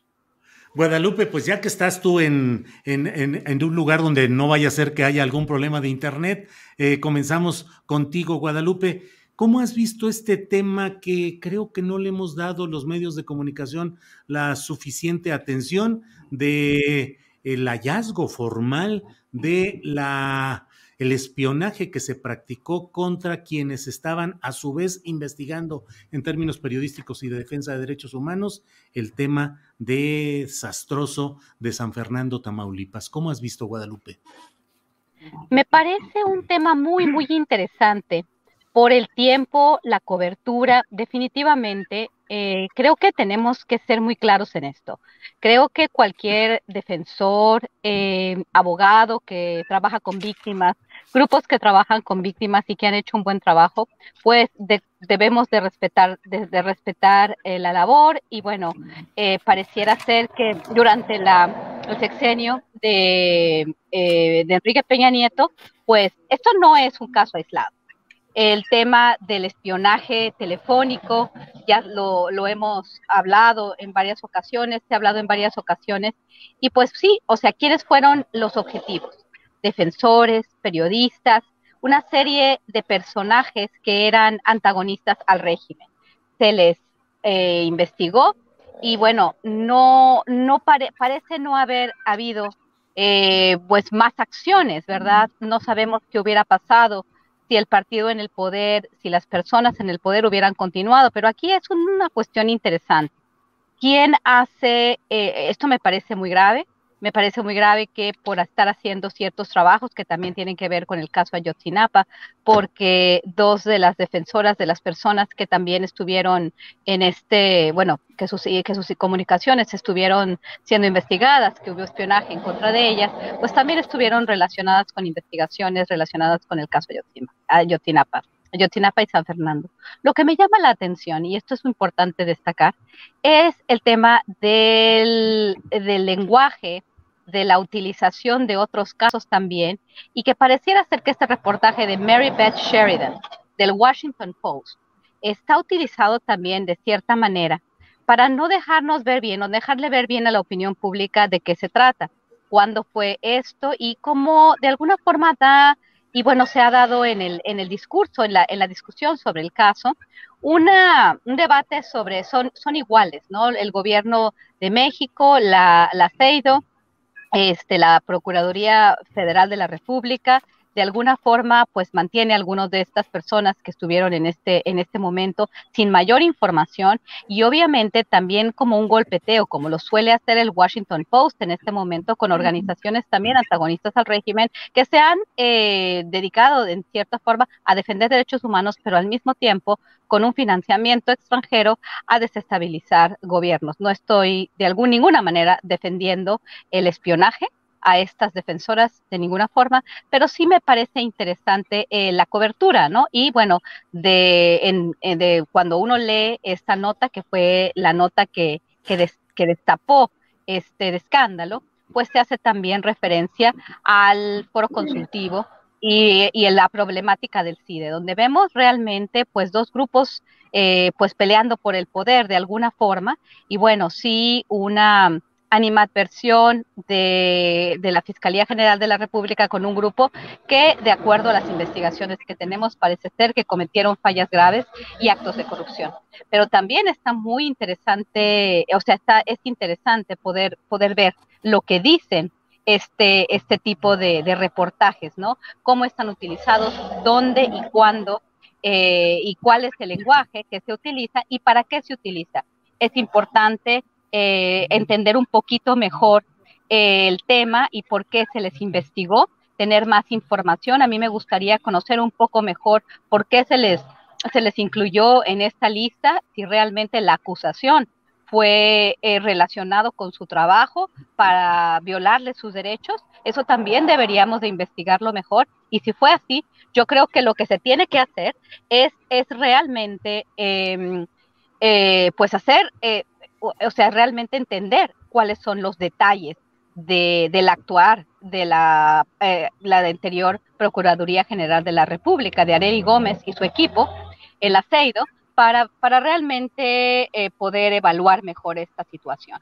Eh, porque también de alguna forma se, se utilizan este tipo de noticias muchas veces para hacer ver que que la cuestión de la procuración de justicia, lo cual es, es cierto, está, en, está muy, muy mal, pero mm, quisiera saber mejor eh, cuál fue, cuál, cuáles fueron los móviles, los detalles, y además de esto, realmente, si hubo violación, si hubo violación por parte de personal de la Fiscalía General de la República, del ACEIDO, ¿por qué se hizo esto? Que tendríamos que llegar al final. Y creo que en este sentido sí es una obligación, una responsabilidad del gobierno de México, pues saber mejor qué fue lo que sucedió y realmente creo que no podemos eh, eh, dejar esto en la ignominia y ver quiénes han estado vinculados a este espionaje telefónico, a este espionaje a activistas y, a, personas antagonistas al régimen, incluyendo periodistas.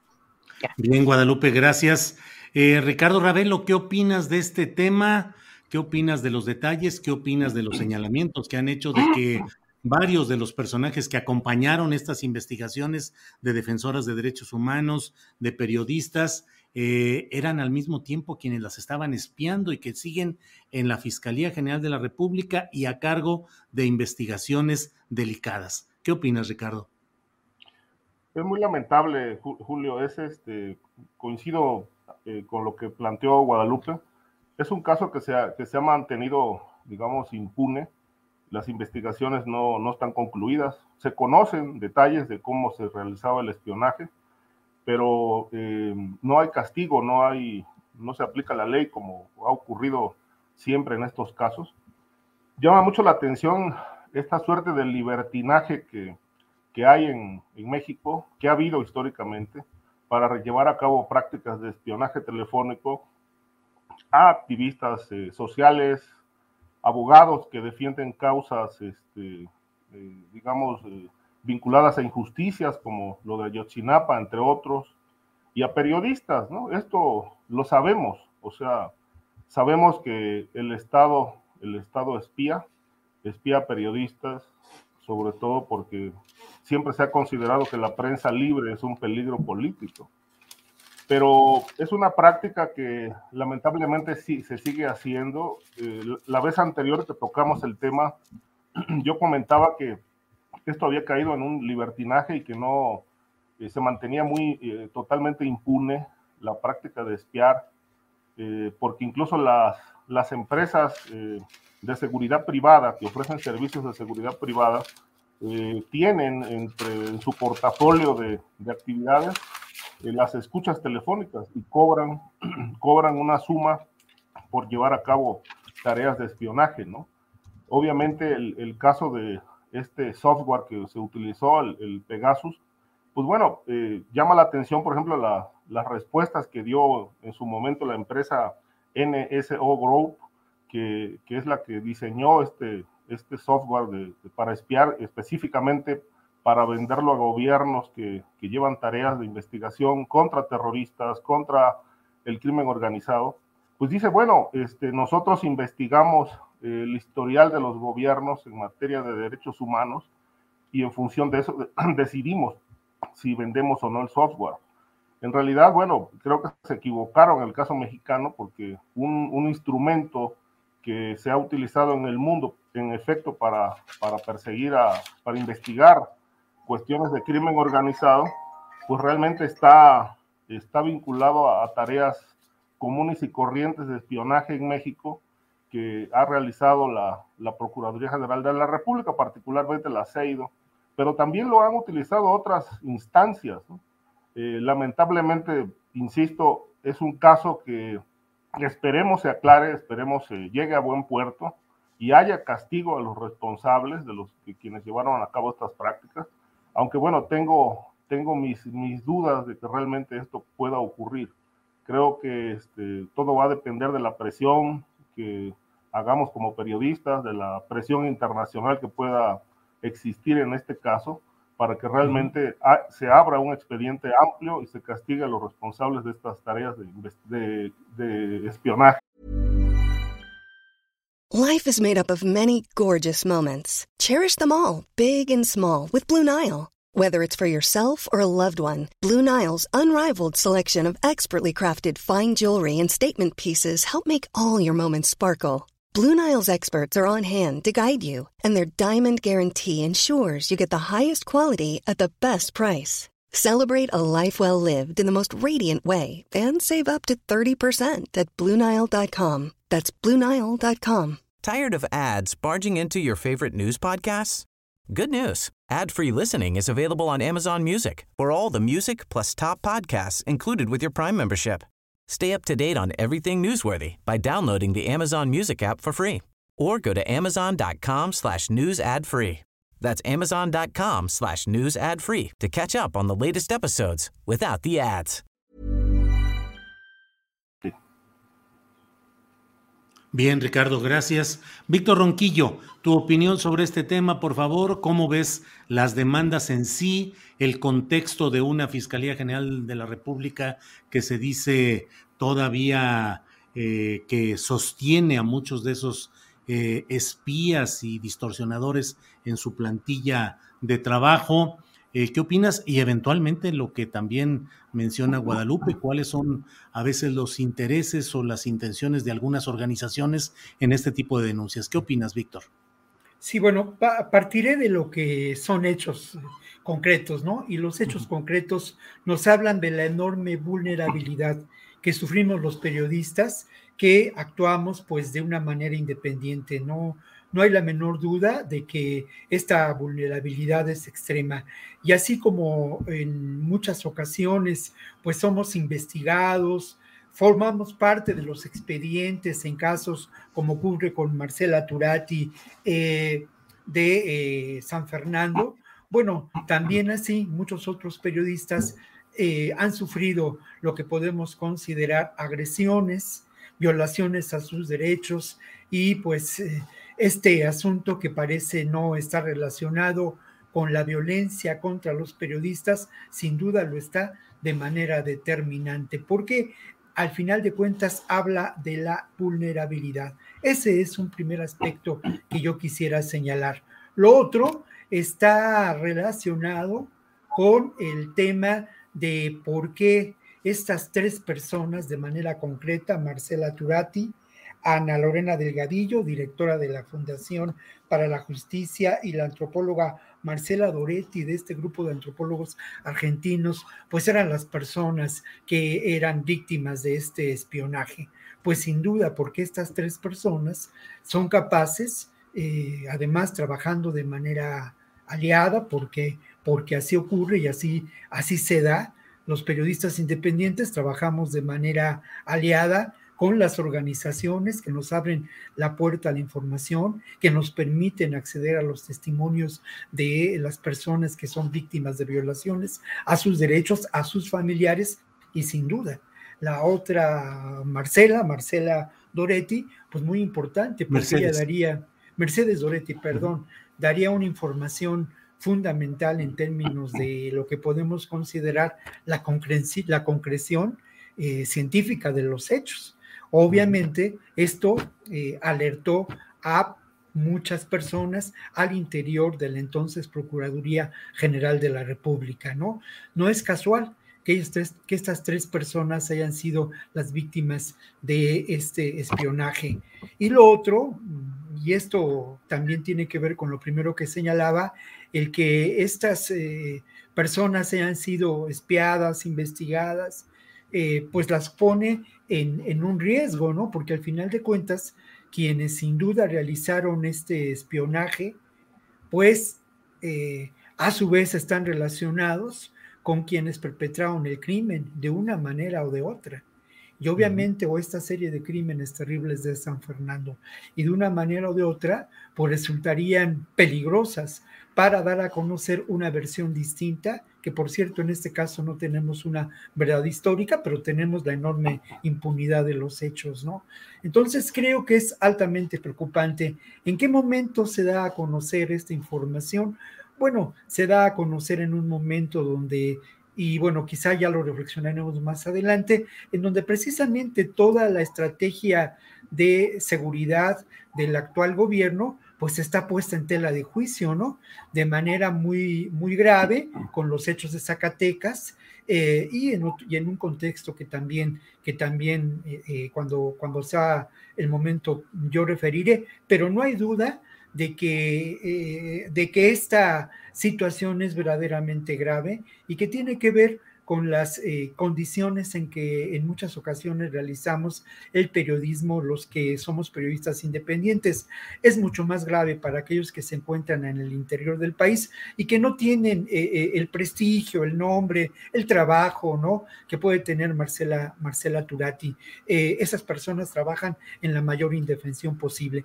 Ahora, otro, otro tema que es muy importante y que lo decía Marcela en una entrevista realizada el día de ayer, pues tiene que ver con preguntarse quiénes son esas personas y si no, siguen siendo parte del de, eh, personal de la Fiscalía General de la República. Yo me temo que sí que siguen siendo parte de lo que yo he considerado esta maquinaria burocrática, corrupta, criminal que conforma la actual Fiscalía General de la República. Sin duda estos procedimientos, estos mecanismos y quienes los eh, llevan a cabo siguen actuando al interior de la Fiscalía General de la República, Julio.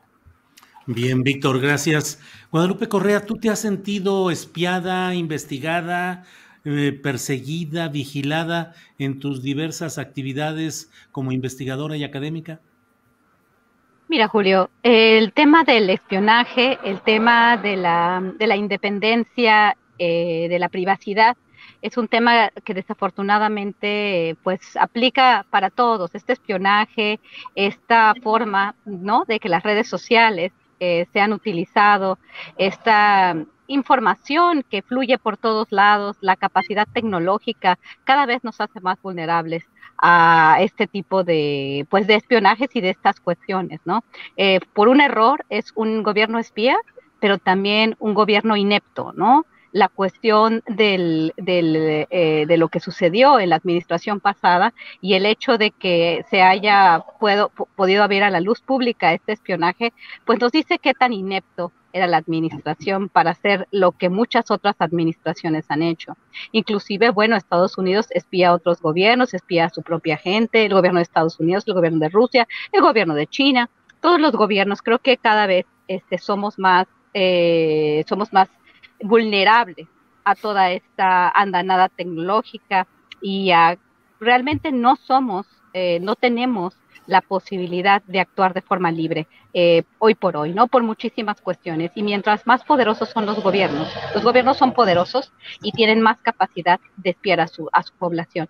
Pero bueno, mientras más poderosos son los gobiernos, también espían a personajes incómodos de otros países y bueno, no, no con eso estoy diciendo que me conformo y que, y que realmente deberíamos de pues dejar hacer, dejar pasar, porque así es la vida, pero en realidad, bueno, tu pregunta es si me he sentido espiada, si me he sentido vulnerada en mi privacidad, pues definitivamente. Y como yo, todos los demás eh, ciudadanos en nuestros países, en México y también en los países más desarrollados, que es donde se tiene más acceso a este tipo de tecnologías. Por el otro lado, quiero solamente mencionar una cuestión que me parece fundamental, el tema de los desaparecidos, esta agenda de entender qué fue lo que pasó en San Fernando, qué fue pasó en Cadereyta, que era pues la investigación que está haciendo la Fundación de Ana Lorena, un trabajo muy loable, pero también a mí me gustaría saber un poco más sobre esta agenda de desaparecidos en medios y ONG.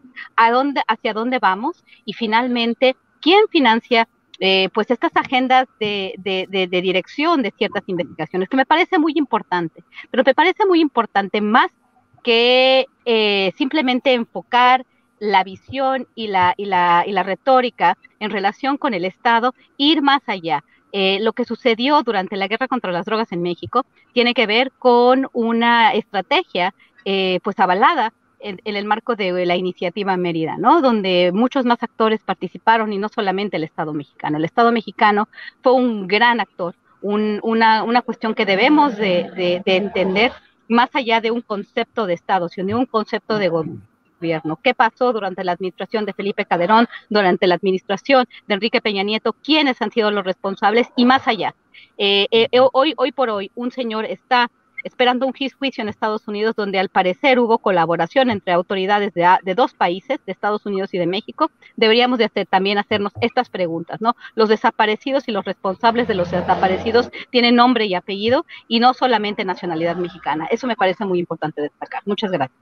Guadalupe, nada más para precisar, percibo como que puede haber o puedes tener tú alguna sospecha o suspicacia respecto a los móviles de algunas de las organizaciones no gubernamentales que, por ejemplo, en este caso están denunciando los hechos eh, de espionaje? No estoy, eh, no, no tengo, como, como mencionó Víctor, ¿no? Vamos a tenernos a los hechos. Sin embargo, bueno, sí hay también los, los hechos, hay algunas organizaciones, su financiamiento es, eh, se puede revisar, las fundaciones, los, las fundaciones de siempre, la Fundación MacArthur, Fundación Open Society, vinculadas a, bueno, estas otras eh, grandes eh, no nada más fundaciones, sino agencias estadounidenses, USAID, Departamento de Estado de Estados Unidos, han tenido pues un interés muy importante en eh, destapar eh, ciertos escándalos que tienen que ver con desapariciones, también en medios de comunicación y organizaciones de la sociedad civil. Pero me parece limitado el análisis, me parece muy enfocado en, en la cuestión del Estado como el principal motor de lo que ha sucedido, lo cual es totalmente entendible. Sin embargo, creo que obscurece nuestro entendimiento de muchas más condiciones eh, del, del, entorno, de quién apoyó, quién promovió, quién, eh, quién dio quién entrenamiento a las Fuerzas Armadas en ciertas organizaciones, cuando este, este ente etéreo del Estado, con una, con una agenda eh, que, que, que, tiende a, a apoyar, ¿no? De alguna forma ciertos intereses internacionales. No estoy eh, argumentando ninguna, ninguna conspiración, simplemente me parece interesante hacia dónde va y la, lo limitados a muchas veces de los resultados y del análisis sobre lo que está sucediendo en México con relación al tema de los desaparecidos. Creo que voy a investigar mucho mejor este, este caso, pero sí me llama la atención como muchos medios de comunicación que reciben financiamiento extranjero están vinculados directamente a la agenda de desaparecidos y quiero entender mejor por qué. Eh, eh, y sin, sin, tratar de abrir un poco más o, tratando de, enfocar esta cuestión a fue el Estado, al, al, al, argumento de fue el Estado. Muchas gracias. Muy bien. Gracias, Guadalupe. Ricardo Ravelo, ¿qué es peor? Eh, digo, en primer lugar te pregunto, ¿tú te has sentido vigilado, espiado, investigado, mm, amagado, por un lado? Y por otro, eh, ¿qué es peor para el ejercicio de la investigación periodística? ¿Este espionaje ya casi institucionalizado o la cooptación por la vía económica que pretenden ejercer eh, comprando eh, plumas, comprando teclas para que salga o no salga determinada información, o la falta de espacios adecuados para poder difundir las investigaciones. Por favor, Ricardo. Bueno, respondería primero, eh, sí he sido espiado, este, amenazado, eh, seguido en mis actividades, es decir, eh, lo que he observado es que, por ejemplo, mis correos electrónicos han sido vulnerados, este, mis llamadas telefónicas también, es decir, cuando he tenido oportunidad de, platicar con algunas fuentes, este, bueno, pues hay mucha interferencia, veo que evidentemente me han confirmado que, bueno, los teléfonos siempre han estado intervenidos. Pero bueno, esto lo he tomado con, con mucha apertura, eh, con mucha madurez, este, incomoda, por supuesto, porque pues uno se siente permanentemente observado. Pero un día platicando con don Julio Scherer, este, eh, cuya historia conocemos de, cómo fue, era espiado también, eh, él decía, pero no se preocupe, don Ricardo, este, nuestro trabajo es público. Este, siempre nos van a espiar, siempre nos van a escuchar, pero nuestro trabajo es público, o sea, no, no estamos escondiendo nada, ¿no? Este, eso pues me dio mucha tranquilidad en ese sentido, pero por otro lado también este, eh, sentía un poco de temor precisamente cuando realizaba algunas tareas de investigación delicadas, particularmente estas eh, cuestiones de vínculos políticos con el crimen, pues bueno, eh, siempre temía que, bueno, se, se, descubrieran quiénes eran las fuentes que informaban, que les pasara algo a ellos, incluso a mí, es decir, porque finalmente eh, antes de que los reportajes se publicaran, pues ya sabían por dónde iban las cosas. Entonces, pues eh, todo esto, de alguna manera también al tiempo, lo he tomado como, como gajes del oficio, este, eh, porque pues es una práctica constante, permanente, de ciertos gobiernos. Yo recuerdo haber sido una de las primeras de las primeras eh, datos que tuve de, que yo era espiado fue cuando yo era corresponsal de la revista Proceso en Veracruz y publiqué un reportaje de, un personaje llamado Arturo Izquierdo, eh, Arturo Izquierdo Ebrard, que era socio de, eh, fue socio de, Félix Gallardo. Este empresario este, encabezaba la lista de, de los empresarios que iban a financiar la campaña de Patricio Chirinos al gobierno de Veracruz. Y entonces quien llevaba a cabo todas estas prácticas de espionaje era Miguel Ángel Yunes, era el secretario de gobierno entonces allá en el estado de Veracruz, y a él se le atribuyó eh, pues que manejaba todo el espionaje, amenazaban a periodistas, a mí me llamaban a las 2, 3 de la mañana para amenazarme, este, entonces pues todo esto era parte de, las, de la incomodidad que se vivía ya en, en aquel tiempo, ¿no? Ahora, ¿qué es peor, dices, en las investigaciones? Pues bueno, primero que nada, se pone muy en riesgo las fuentes y obviamente uno también corre demasiados riesgos cuando está siendo espiado, cuando va uno a ciertas eh, entrevistas, a buscar información, a contactar a fuentes que pues están apoyando en ciertas tareas de investigación. Creo que esto nos hace sentir muy vulnerables, demasiado vulnerables, de que antes de que uno esté ya con la fuente, ya saben a qué horas va a ser la, la cita, etcétera y la corrupción, evidentemente, el, gobierno, los gobiernos siempre se han, pero sobre todo los gobiernos corruptos, ¿no? los que, hemos tenido a, lo largo de tantos años, siempre les, ha, les ha incomodado una prensa libre, ¿no? porque como decía yo hace rato, la han considerado un peligro político. Y entonces, bueno, el, el, el, billete ha, circulado en, medios, ¿no?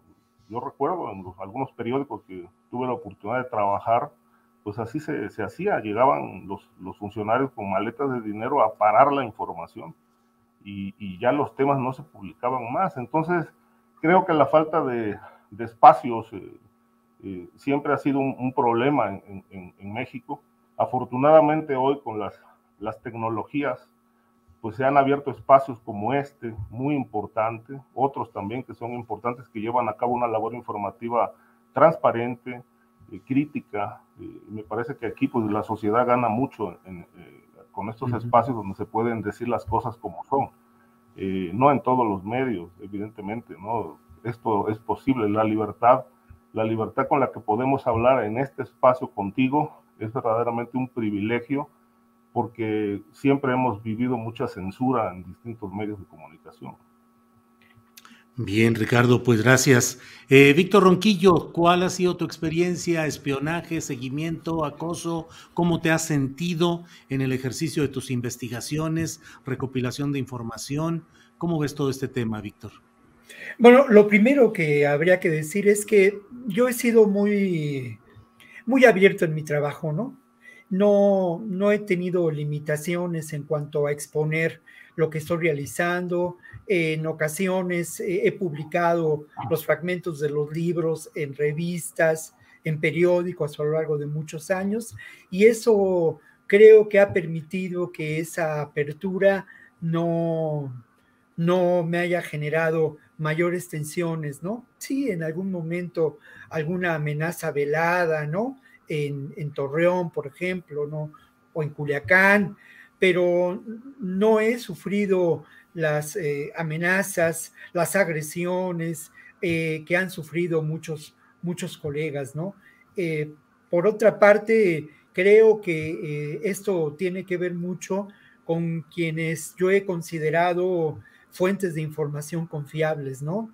Yo no soy amigo de judiciales, no soy amigo de comandantes del ejército, nunca he tenido acceso a un expediente privilegiado de la Secretaría de Gobernación, ningún funcionario me ha puesto sobre mi escritorio un expediente eh, para que yo lo trabaje y lo maneje, ¿no? Mi trabajo ha sido con mucha modestia, como un reportero más, y, sí, sí lo reconozco, y eso ha sido fundamental para mí una alianza orgánica, eh, de verdadera vinculación, incluso muy cercana, yo me atrevería a decir que hasta amorosa, con muchas de las organizaciones defensoras de derechos humanos de este país, ¿no? Con personajes entrañables como David Fernández, como Abel Barrera de Tlachinola, David Fernández, que en su momento fue director del Centro de Derechos Humanos Miguel Agustín Pro,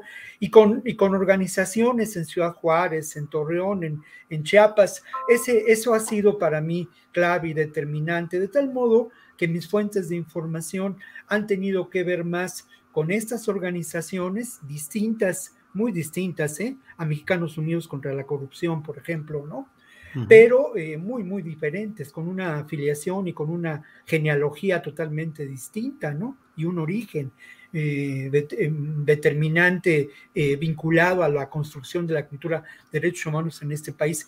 Y obviamente esa posibilidad de esa vinculación con estas organizaciones, pues me ha permitido también tener acceso a muchos, a muchos testimonios de personas que han sufrido violaciones de los derechos humanos y que eh, y esa actuación o esa vinculación pues también me ha permitido tener en claro a quién a quién le doy voz en mi trabajo a quién se le he dado no sí lamento mucho la, las limitaciones que encontramos la, los espacios que nos son negados pero por otra parte también estoy de acuerdo con Ricardo en que se abren otros muchos espacios y que al final de cuentas esos espacios unos, uno lo, construye con el, con el trabajo cotidiano, ¿no?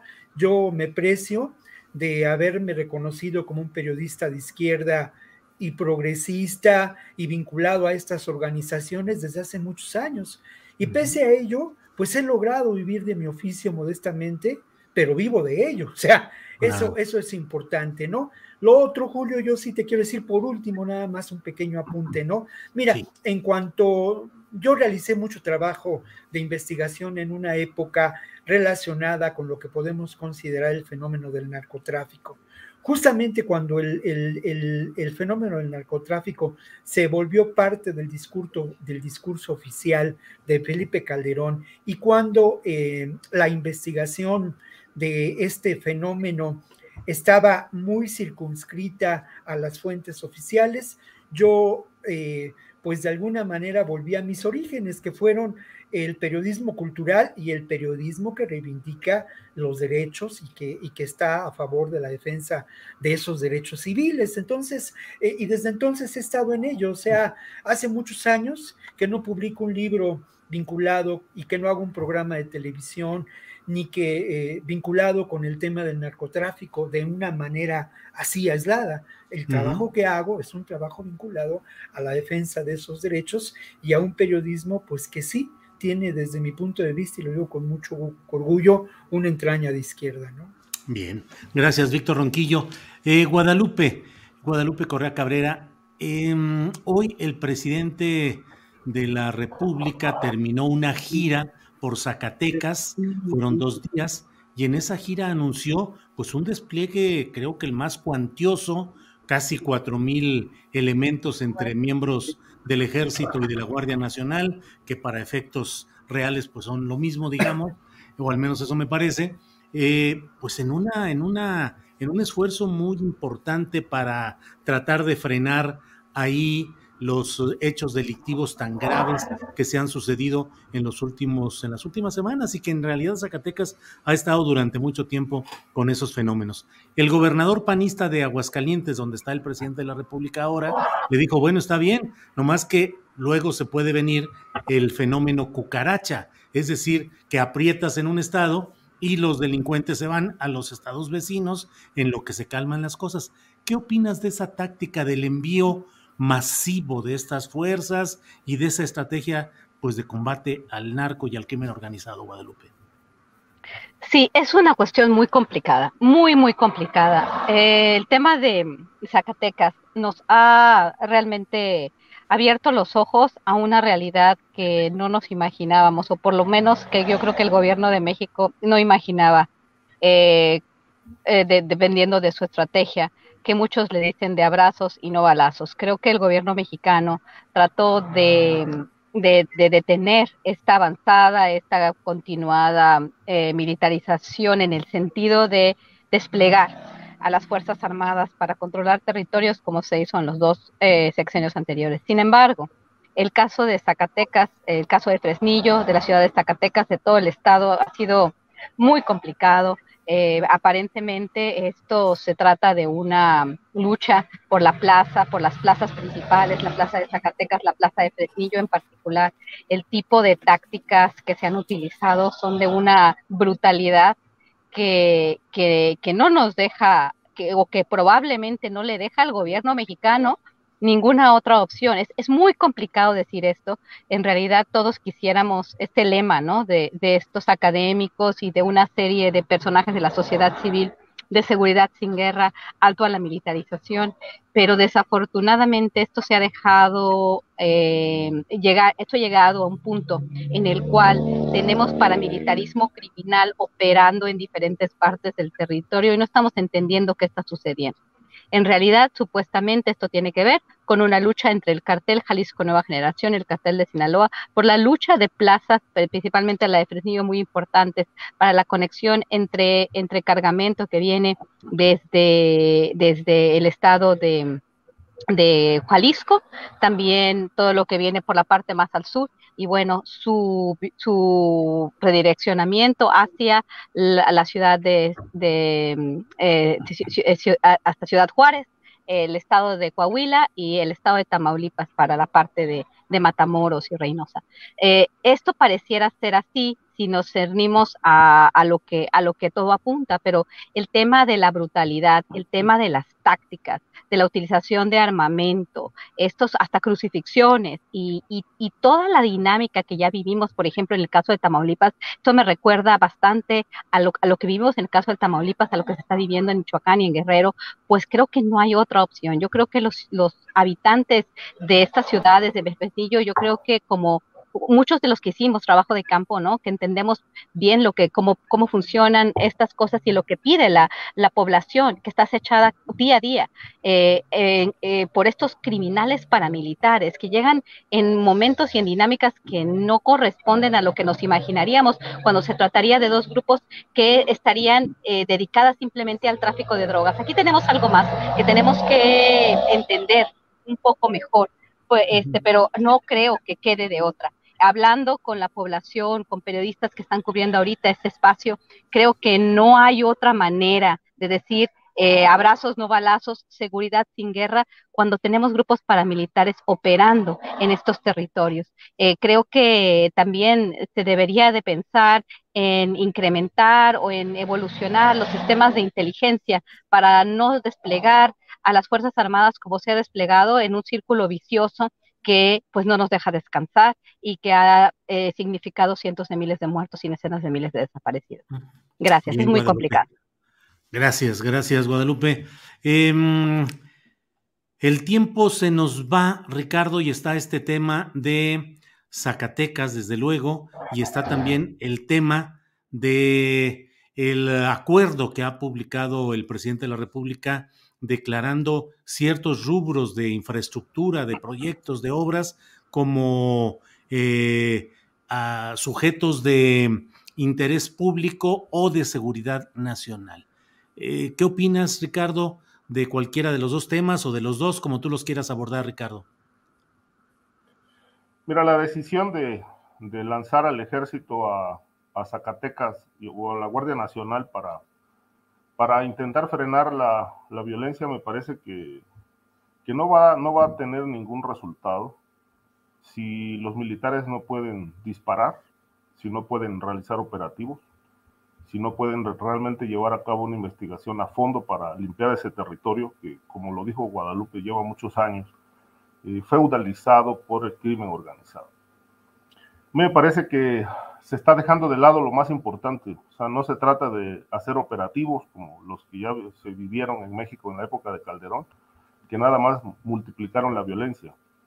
Me parece que lo que está faltando es verdaderamente una, una estrategia, una estrategia primero que nada eh, enfocada a desactivar eh, el patrimonio del crimen organizado que se ha construido en Zacatecas, investigar los vínculos políticos, la corrupción institucional, los vínculos empresariales, el golpear el, nervio financiero que alimenta toda esta violencia.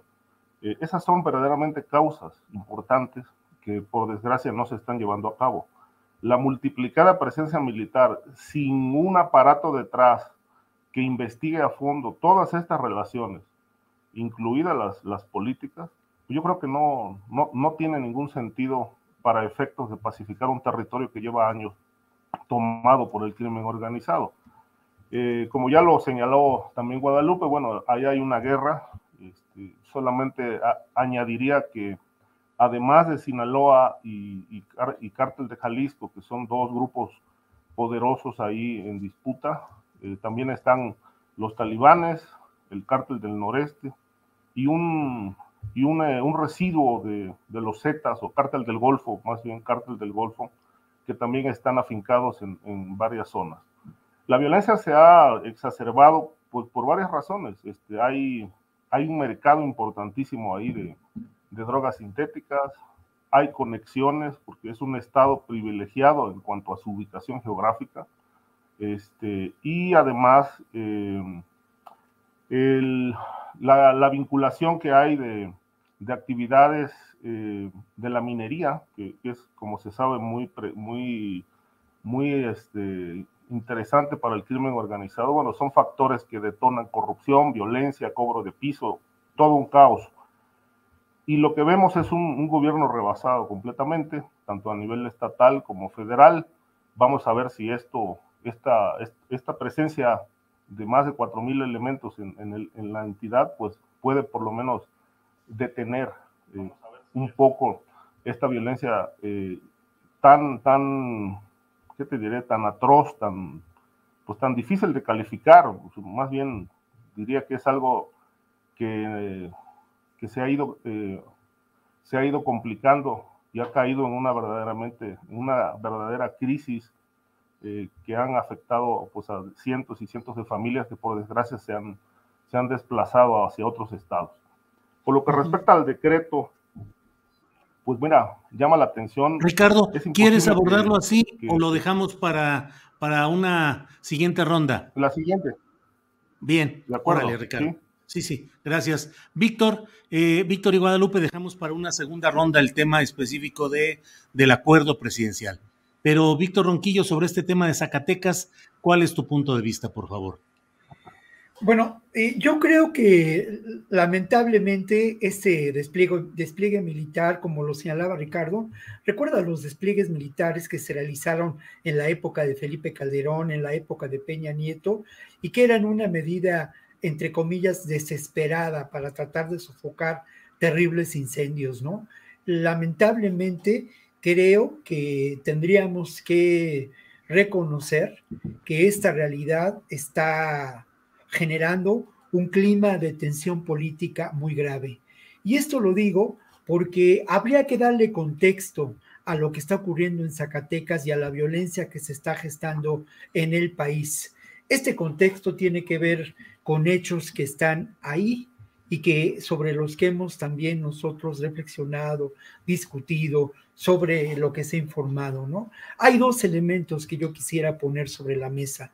Uno de ellos tiene que ver con la demanda del gobierno mexicano en contra de los fabricantes de armas, ¿no? Obviamente esto implica mucho, mucho dinero, muchos intereses, es una demanda sin precedentes, es una demanda que se encuentra en este momento en otra etapa, tiene el gobierno mexicano hasta el próximo 31 eh, de diciembre para presentar elementos que rebatan a su vez lo presentado por los eh, fabricantes de armas, considerando que no tiene el gobierno mexicano jurisdicción y que es una responsabilidad del gobierno mexicano la catástrofe humanitaria que sufrimos. Lo dicen de otra manera, por supuesto, ¿no?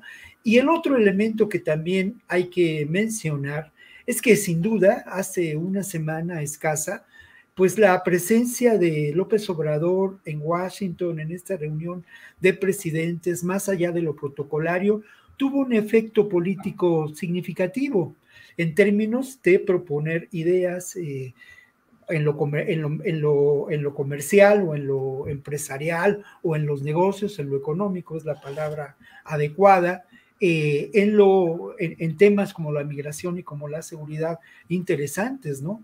Ideas que son diferentes a las que se han manejado comúnmente en la relación de México con Estados Unidos y Canadá. Obviamente, eh, esto afecta intereses, afecta intereses muy grandes. Justamente el día que se llevaba a cabo esta relación o un día antes fue detenida la, la esposa del Mencho, Además, una, una captura que sin duda pudo haberse llevado a cabo en cualquier otro momento, ¿no? Y justamente eh, la mañana en que se llevó a cabo, eh, digamos, el día siguiente de que se llevó a cabo la reunión, pues nos despertamos con los eh, colgados en, en, un municipio de Zacatecas. Todo esto a mí me hace pensar que tenemos que mirar el asunto de la inseguridad y la violencia desde una perspectiva distinta, que aquí lo hemos referido en muchas ocasiones, ¿no? Una, una perspectiva que tiene que ver, sin duda, con una nueva eh, versión de un capitalismo que algunos teóricos llaman de saqueo, ¿no? Como Antonio Sivecki, o que otros teóricos llaman como el capitalismo neoliberal. Y me parece a mí que esta reflexión y que esta consideración tendría que llevarnos también a cómo existen, y también lo hemos mencionado en otras ocasiones, existen en, diferentes eh, entidades de nuestro país lo que podemos considerar poderes, eh, suprapoderes, donde se ligan el poder político, el poder criminal y el poder empresarial. Y que esos, ese suprapoder, pues eh, no es, digamos, un solo bloque, sino entra en contradicciones y hay conflictos. A mí me parece que más allá de pensar que se está disputando eh, el territorio, la plaza, como se dice, hay intereses que están confrontados y que tienen que ver sin duda con, el, con esto que he mencionado y sin duda también con la las particularidades de eh, Zacatecas eh, geográficas, políticas y obviamente, ya lo mencionaba Ricardo con mucho tino, pues el negocio de la minería, ¿no? Que al final de cuentas, si uno revisa lo que puede significar eh, esta guerra del, eh, neoliberal desde la perspectiva de lo que fue la famosa iniciativa Mérida o la Operación Colombia para controlar los recursos eh, eh, para establecer la posibilidad de control de recursos naturales y de control social, pues uno entenderá de manera diferente esta realidad. En definitiva, y con eso concluyo, mm, el despliegue del ejército es una medida desesperada, pero me parece que está lejos de desactivar a este suprapoder eh, que se expresa en Zacatecas y que se expresa también en distintos ámbitos de nuestro país, este suprapoder que tiene que ver sin duda con los más poderosos, poderosos intereses eh, que rigen eh, la, geopolítica de nuestro continente. Gracias, Víctor. En Guadalupe, pues llegamos a este tema, el tema de el acuerdo presidencial para declarar como susceptibles de tratarse como asuntos de interés eh, público o de seguridad nacional ciertas obras de infraestructura. ¿Qué te parece en medio de la gran polémica en la cual ha habido quienes hasta han hablado de que es una especie de golpe de Estado? ¿Qué opinas, Guadalupe? Sí, es un, es un tema complejo y es un tema que va a requerir obviamente una discusión que va más allá de, de, lo, de lo académico, del, de la comentocracia, sino que va, se va a llevar al, al plano legal. Y, aquí sí vamos a ver qué es lo que sucede. Eh, sabemos que tenemos un país donde pues el gobierno mexicano tiene sus intereses, tiene sus prioridades, el presidente tiene sus proyectos prioritarios y también la oposición tiene como prioridad pues que estos proyectos no lleguen a buen término y se han dedicado eh, a, a, pues a tratar de deslegitimarlos de todas maneras, ¿no? Y lo van a seguir haciendo. Y entonces, en realidad, lo que va a pasar, lo que, lo que, lo que probablemente el gobierno quiere que no pase, porque si no pasa, no puede, no, no, no, no se va a consolidar el proyecto de la cuarta transformación, pues es evitar a, a, toda costa haciendo uso de instrumentos legales como un decreto, ¿no? Que vamos a ver si este decreto eh, prosigue o este decreto se detiene. Eh, con la información que se puede tener acceso, pues se puede detener el avance de los proyectos y puede ser que los proyectos nunca terminen. Y esto es muy importante, es, un golpeteo entre un grupo de poder, el, grupo que está en el poder y quien tuvo el poder y quiere a toda costa acabar con este, uh, con esta... Eh, con este deseo delegado, ¿no? Por parte de Andrés Manuel López Obrador. Creo que en el hecho, bueno, en los hechos, este, ya José Ramón Cosío dijo que era inconstitucional, pero bueno, como toda decisión eh, que podría llegar a la Suprema Corte de Justicia de la Nación, que se va a, discutir en, diversos, en diversos, eh, eh, en diversos estados, pues se va a, hacer así. definitivamente sí es una cuestión de transparencia que se le está negando a los, a los ciudadanos con sus impuestos, eh, pero también eh, se eligen a ciertos gobiernos para hacer ciertas obras y lo que considera el presidente que es necesario para el país, eh, bajo su perspectiva, bajo la perspectiva que fue votado, pues bueno, él, él, él hace uso de ciertas medidas, como se hace en otros regímenes presidenciales, en el caso de Estados Unidos como acciones ejecutivas.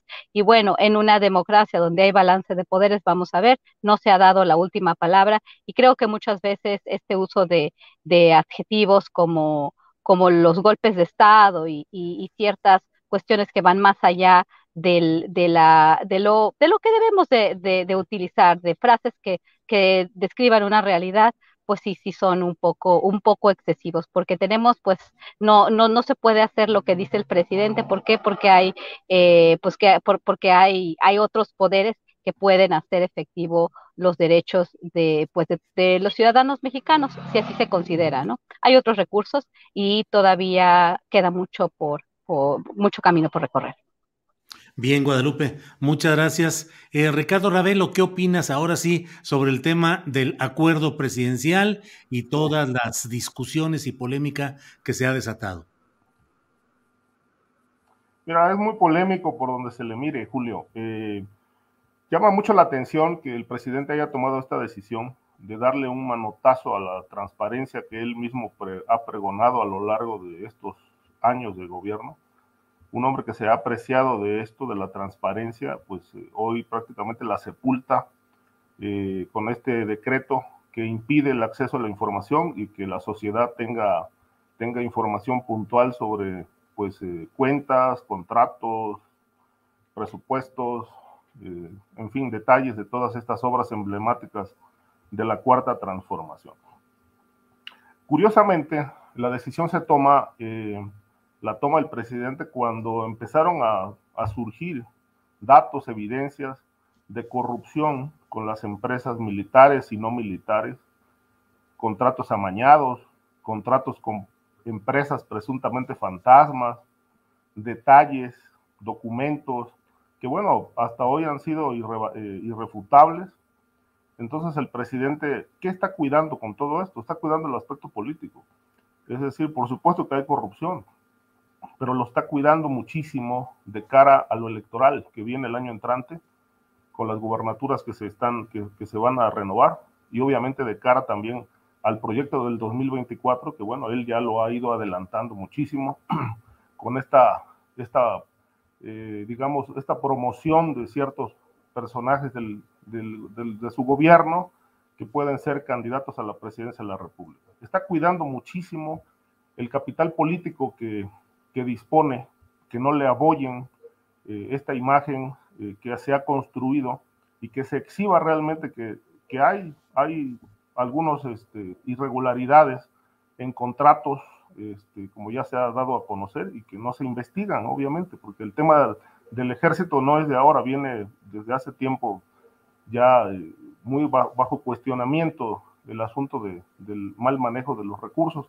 Entonces, pues él lo blinda completamente, lo blinda, tiene sus argumentos, los justifica, pero bueno, inevitable la polémica, inevitable las dudas, inevitable pues todas las reacciones que ha habido, sobre todo porque, porque él mismo eh, va contra su propio discurso. Este, no hay ni conservadores ni eso, es un argumento que él siempre recurre, pero el, el, que está contra su propio discurso es él mismo con las decisiones que ha tomado, tratando de tapar un problema de corrupción, pues este, dice, bueno, pues cerramos la transparencia, no hay información sobre esto, y síguele para adelante. Y lo que pide es que pues la gente le crea, simplemente. No estamos haciendo ningún acto ilegal, este, aquí no hay corrupción, no somos iguales, pero bueno, todo esto es discurso. En los hechos, pues hay, huele bastante mal ese asunto de los contratos. Gracias, Ricardo Ravelo.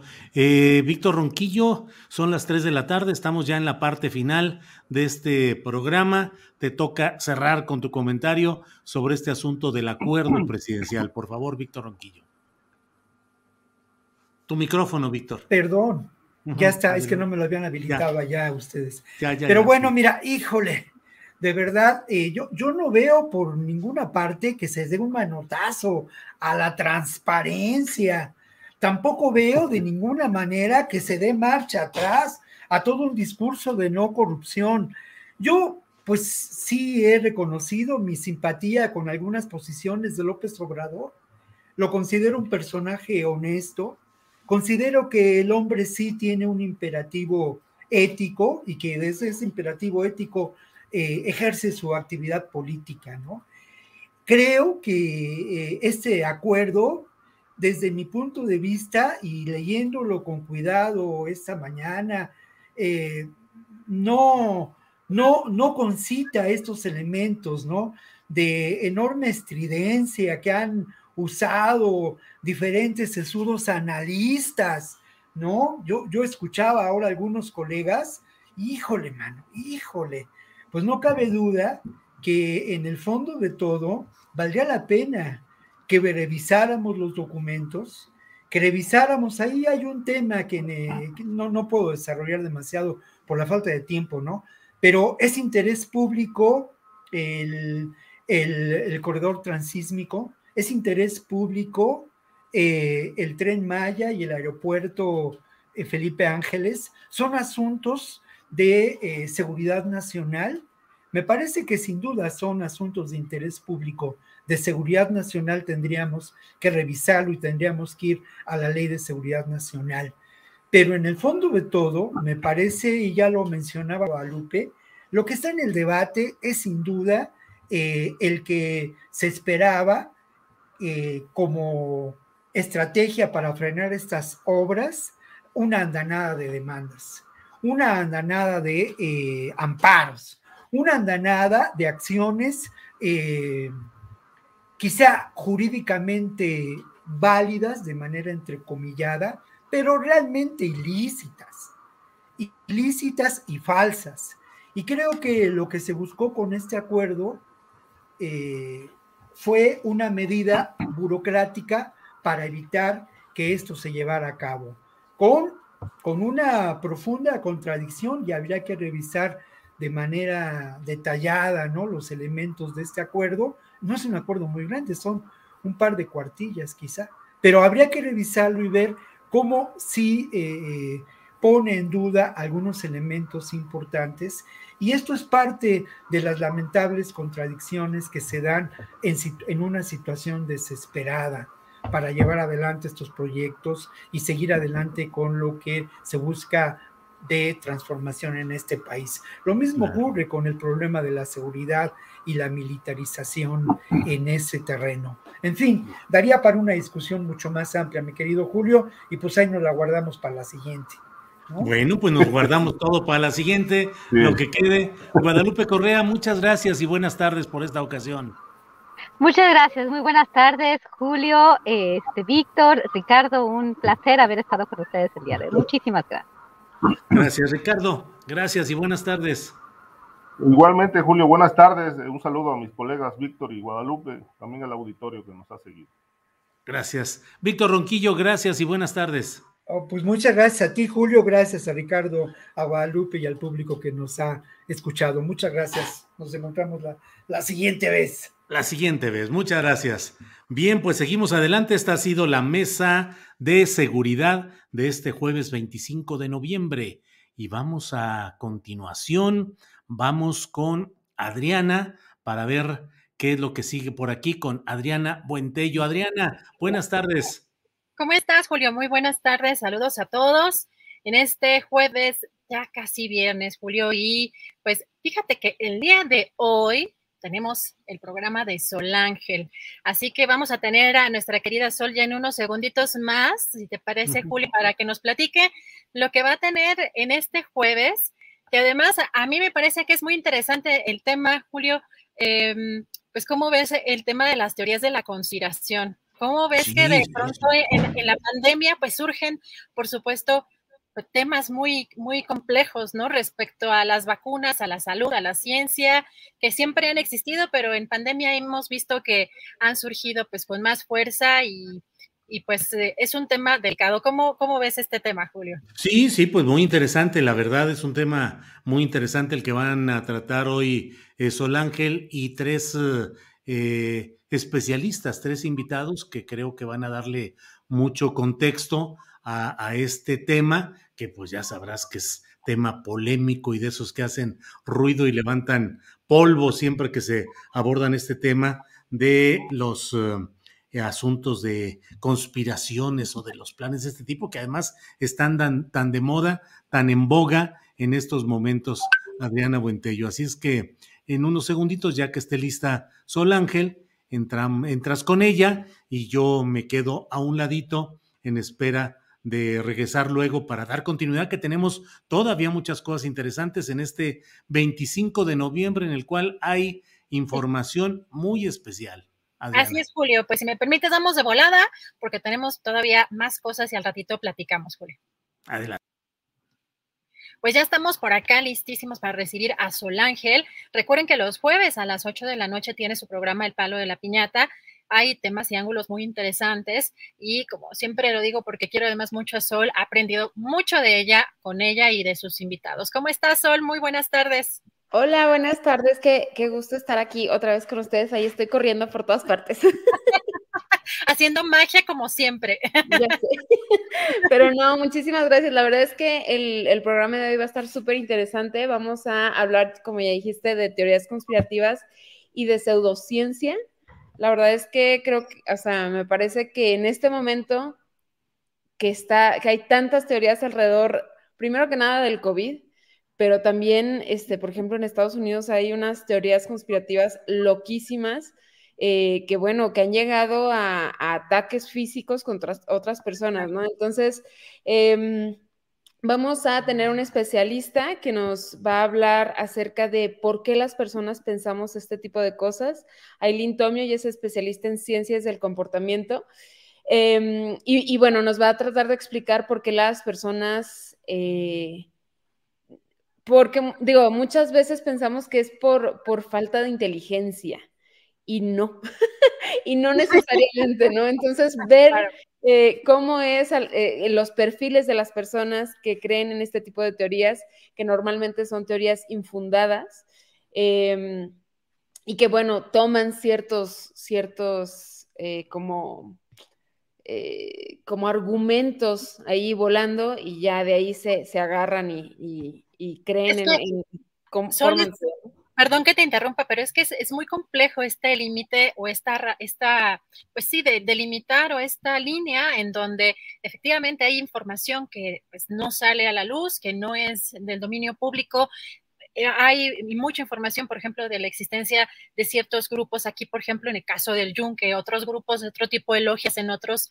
en otros lados que evidentemente tienen o manejan ciertos niveles de poder y ciertos sectores, pero también esa línea tan delgada en donde ya pues eh, empiezan a surgir otras cosas u otra información que no tiene tiene mucho eh, sustento, ¿no? Yo, yo, me acuerdo que leía gente que creía mucho, por ejemplo, en el tema de las logias, pero también ya veía que había extraterrestres en nosotros y esta parte de, de si había entre nosotros de la especie de los reptilianos y de quién. Bueno, tienen, tienen una, una, además, este, vi que te llegaron a escribir en el programa que por qué no invitas a gente del tipo de Jaime Maussan, que, que más descansa, pero hay, por supuesto, que una serie de, información que la gente, o, dependiendo, pues también la, el ánimo y que, empieza a conectar, ¿no? Que empieza, este, empiezas a, hacer como un, rompecabezas también eh, muy propio. Así que me parece que va a ser un, tema muy interesante. Mucha gente quizá va a, sentirse, pues quizá, no sé si agraviada o, eh, porque muchas veces eh, da, esos temas son como, no sé si te, te pasa, Sol, eh, tienen cierta religiosidad, ¿no? Como que la gente eh, se, se, se enfoca o se fanatiza con algunas eh, situaciones y que no acepta muchas veces tan fácilmente otras posturas. Entonces, pues vamos a ver qué, cómo reaccionan las personas, pero a mí me parece que sobre todo los invitados que tienes son muy interesantes porque el ángulo para, para, para que precisamente hagan este análisis, pues tiene mucho que ver por, como dices, ¿no? ¿Por qué, ¿Por qué nos gusta pensar cierto tipo de cosas? Sí, sí, sí, la verdad es que va a estar muy interesante y también vamos a hacer todo un análisis de, de, en específico al final con el doctor Frisby acerca de las vacunas, ¿no? Entonces, bueno, vamos a tener, vamos a hablar de todo, o sea, va a ser muy amplio, no nada más vamos a hablar de COVID y de las vacunas, eh, pero sí nos vamos a centrar un poco también en esto, pues para que yo siempre he dicho que cuando eh, el miedo que existe alrededor de las vacunas y de todo esto se, se ataca con información y con hechos y con verdades, entonces las personas, está bien, está bien que le podamos tener miedo y podamos tener desconfianza, lo entiendo, pero eso se necesita información y, se necesita hacer esta investigación con profesionales de la salud. Entonces, este, va a estar muy bueno y bueno, nos vemos ahí a las 8 de la noche. Muchísimas gracias, Adriana. Gracias a ti, Sol. Te vemos más tardecito y un fuerte abrazo. Y pues aquí estamos ya listísimos para prepararnos para este programa del Palo de la Piñata en la noche, hoy a las 8 de la noche. Y sí, me están mandando muchos mensajes aquí de, sí, falleció hace poco Jaime Maussan, por eso dije que en paz descanse. Era, por decir, el tipo de persona que... Eh, que, estudiaba de, desde cierto ángulo algunos temas. Bueno, regresamos con nuestro querido Julio Astillero para cerrar esta transmisión, Julio, porque tenemos, tenemos que iniciar otra, otra transmisión, como ves, Julio, para darle continuidad a, sobre todo, este día, el 25 de noviembre, el 25N, con unas entrevistas muy interesantes. Sí, les agradecemos mucho a todos quienes nos han acompañado en esta primera parte del programa, digamos, porque hasta aquí llegamos con el programa eh, de este jueves 25 de noviembre, con la información, la mesa de seguridad, con todas las entrevistas que usted ha visto. Y en unos minutitos, en un par de minutos, estaremos ya reintegrados con otro programa especial sobre el 25 de noviembre. Vamos a entrevistar a personas, a mujeres cuyos casos, a mujeres y a hombres cuyos casos que exponen aquí pues eh, son parte del enorme poliedro de las dificultades, los problemas, los acosos, todo lo que se vive en las mujeres y lo hacemos hoy en este programa especial del 25 de noviembre. Así es que cortamos este programa y regresamos en tres minutitos. Gracias por su atención y ya estamos de regreso de inmediato, Adriana. Así es, búsquenos, por favor. Gracias. Tired of ads barging into your favorite news podcasts? Good news. Ad-free listening is available on Amazon Music for all the music plus top podcasts included with your Prime membership. Stay up to date on everything newsworthy by downloading the Amazon Music app for free or go to amazon.com slash news ad free. That's amazon.com slash news ad free to catch up on the latest episodes without the ads. Confidence starts with loving who you are. And when your skin feels nourished and glows on the outside, you naturally radiate confidence from the inside. Give your skin a glow up with Osea's clinically proven Mega Moisture Duo. This ultra hydrating body care features two of Osea's best sellers, Undaria Algae Body Oil and Undaria Collagen Body Lotion. These seaweed powered heroes use skincare level ingredients normally reserved for your face for results you can see and confidence you can feel. Osea has been making clean, clinically proven seaweed infused face and body care products for over 28 years. This luxurious skincare is vegan, cruelty free, and climate neutral certified, so you never have to choose between your values and your best skin. Glow from the inside out. Get 10% off your first order with code GLOW at OseaMalibu.com. That's O S E A Malibu.com code GLOW. Para que te enteres del próximo noticiero, suscríbete y dale follow en Apple, Spotify, Amazon Music, Google o donde sea que escuches podcast. Te invitamos a visitar nuestra página julioastillero.com.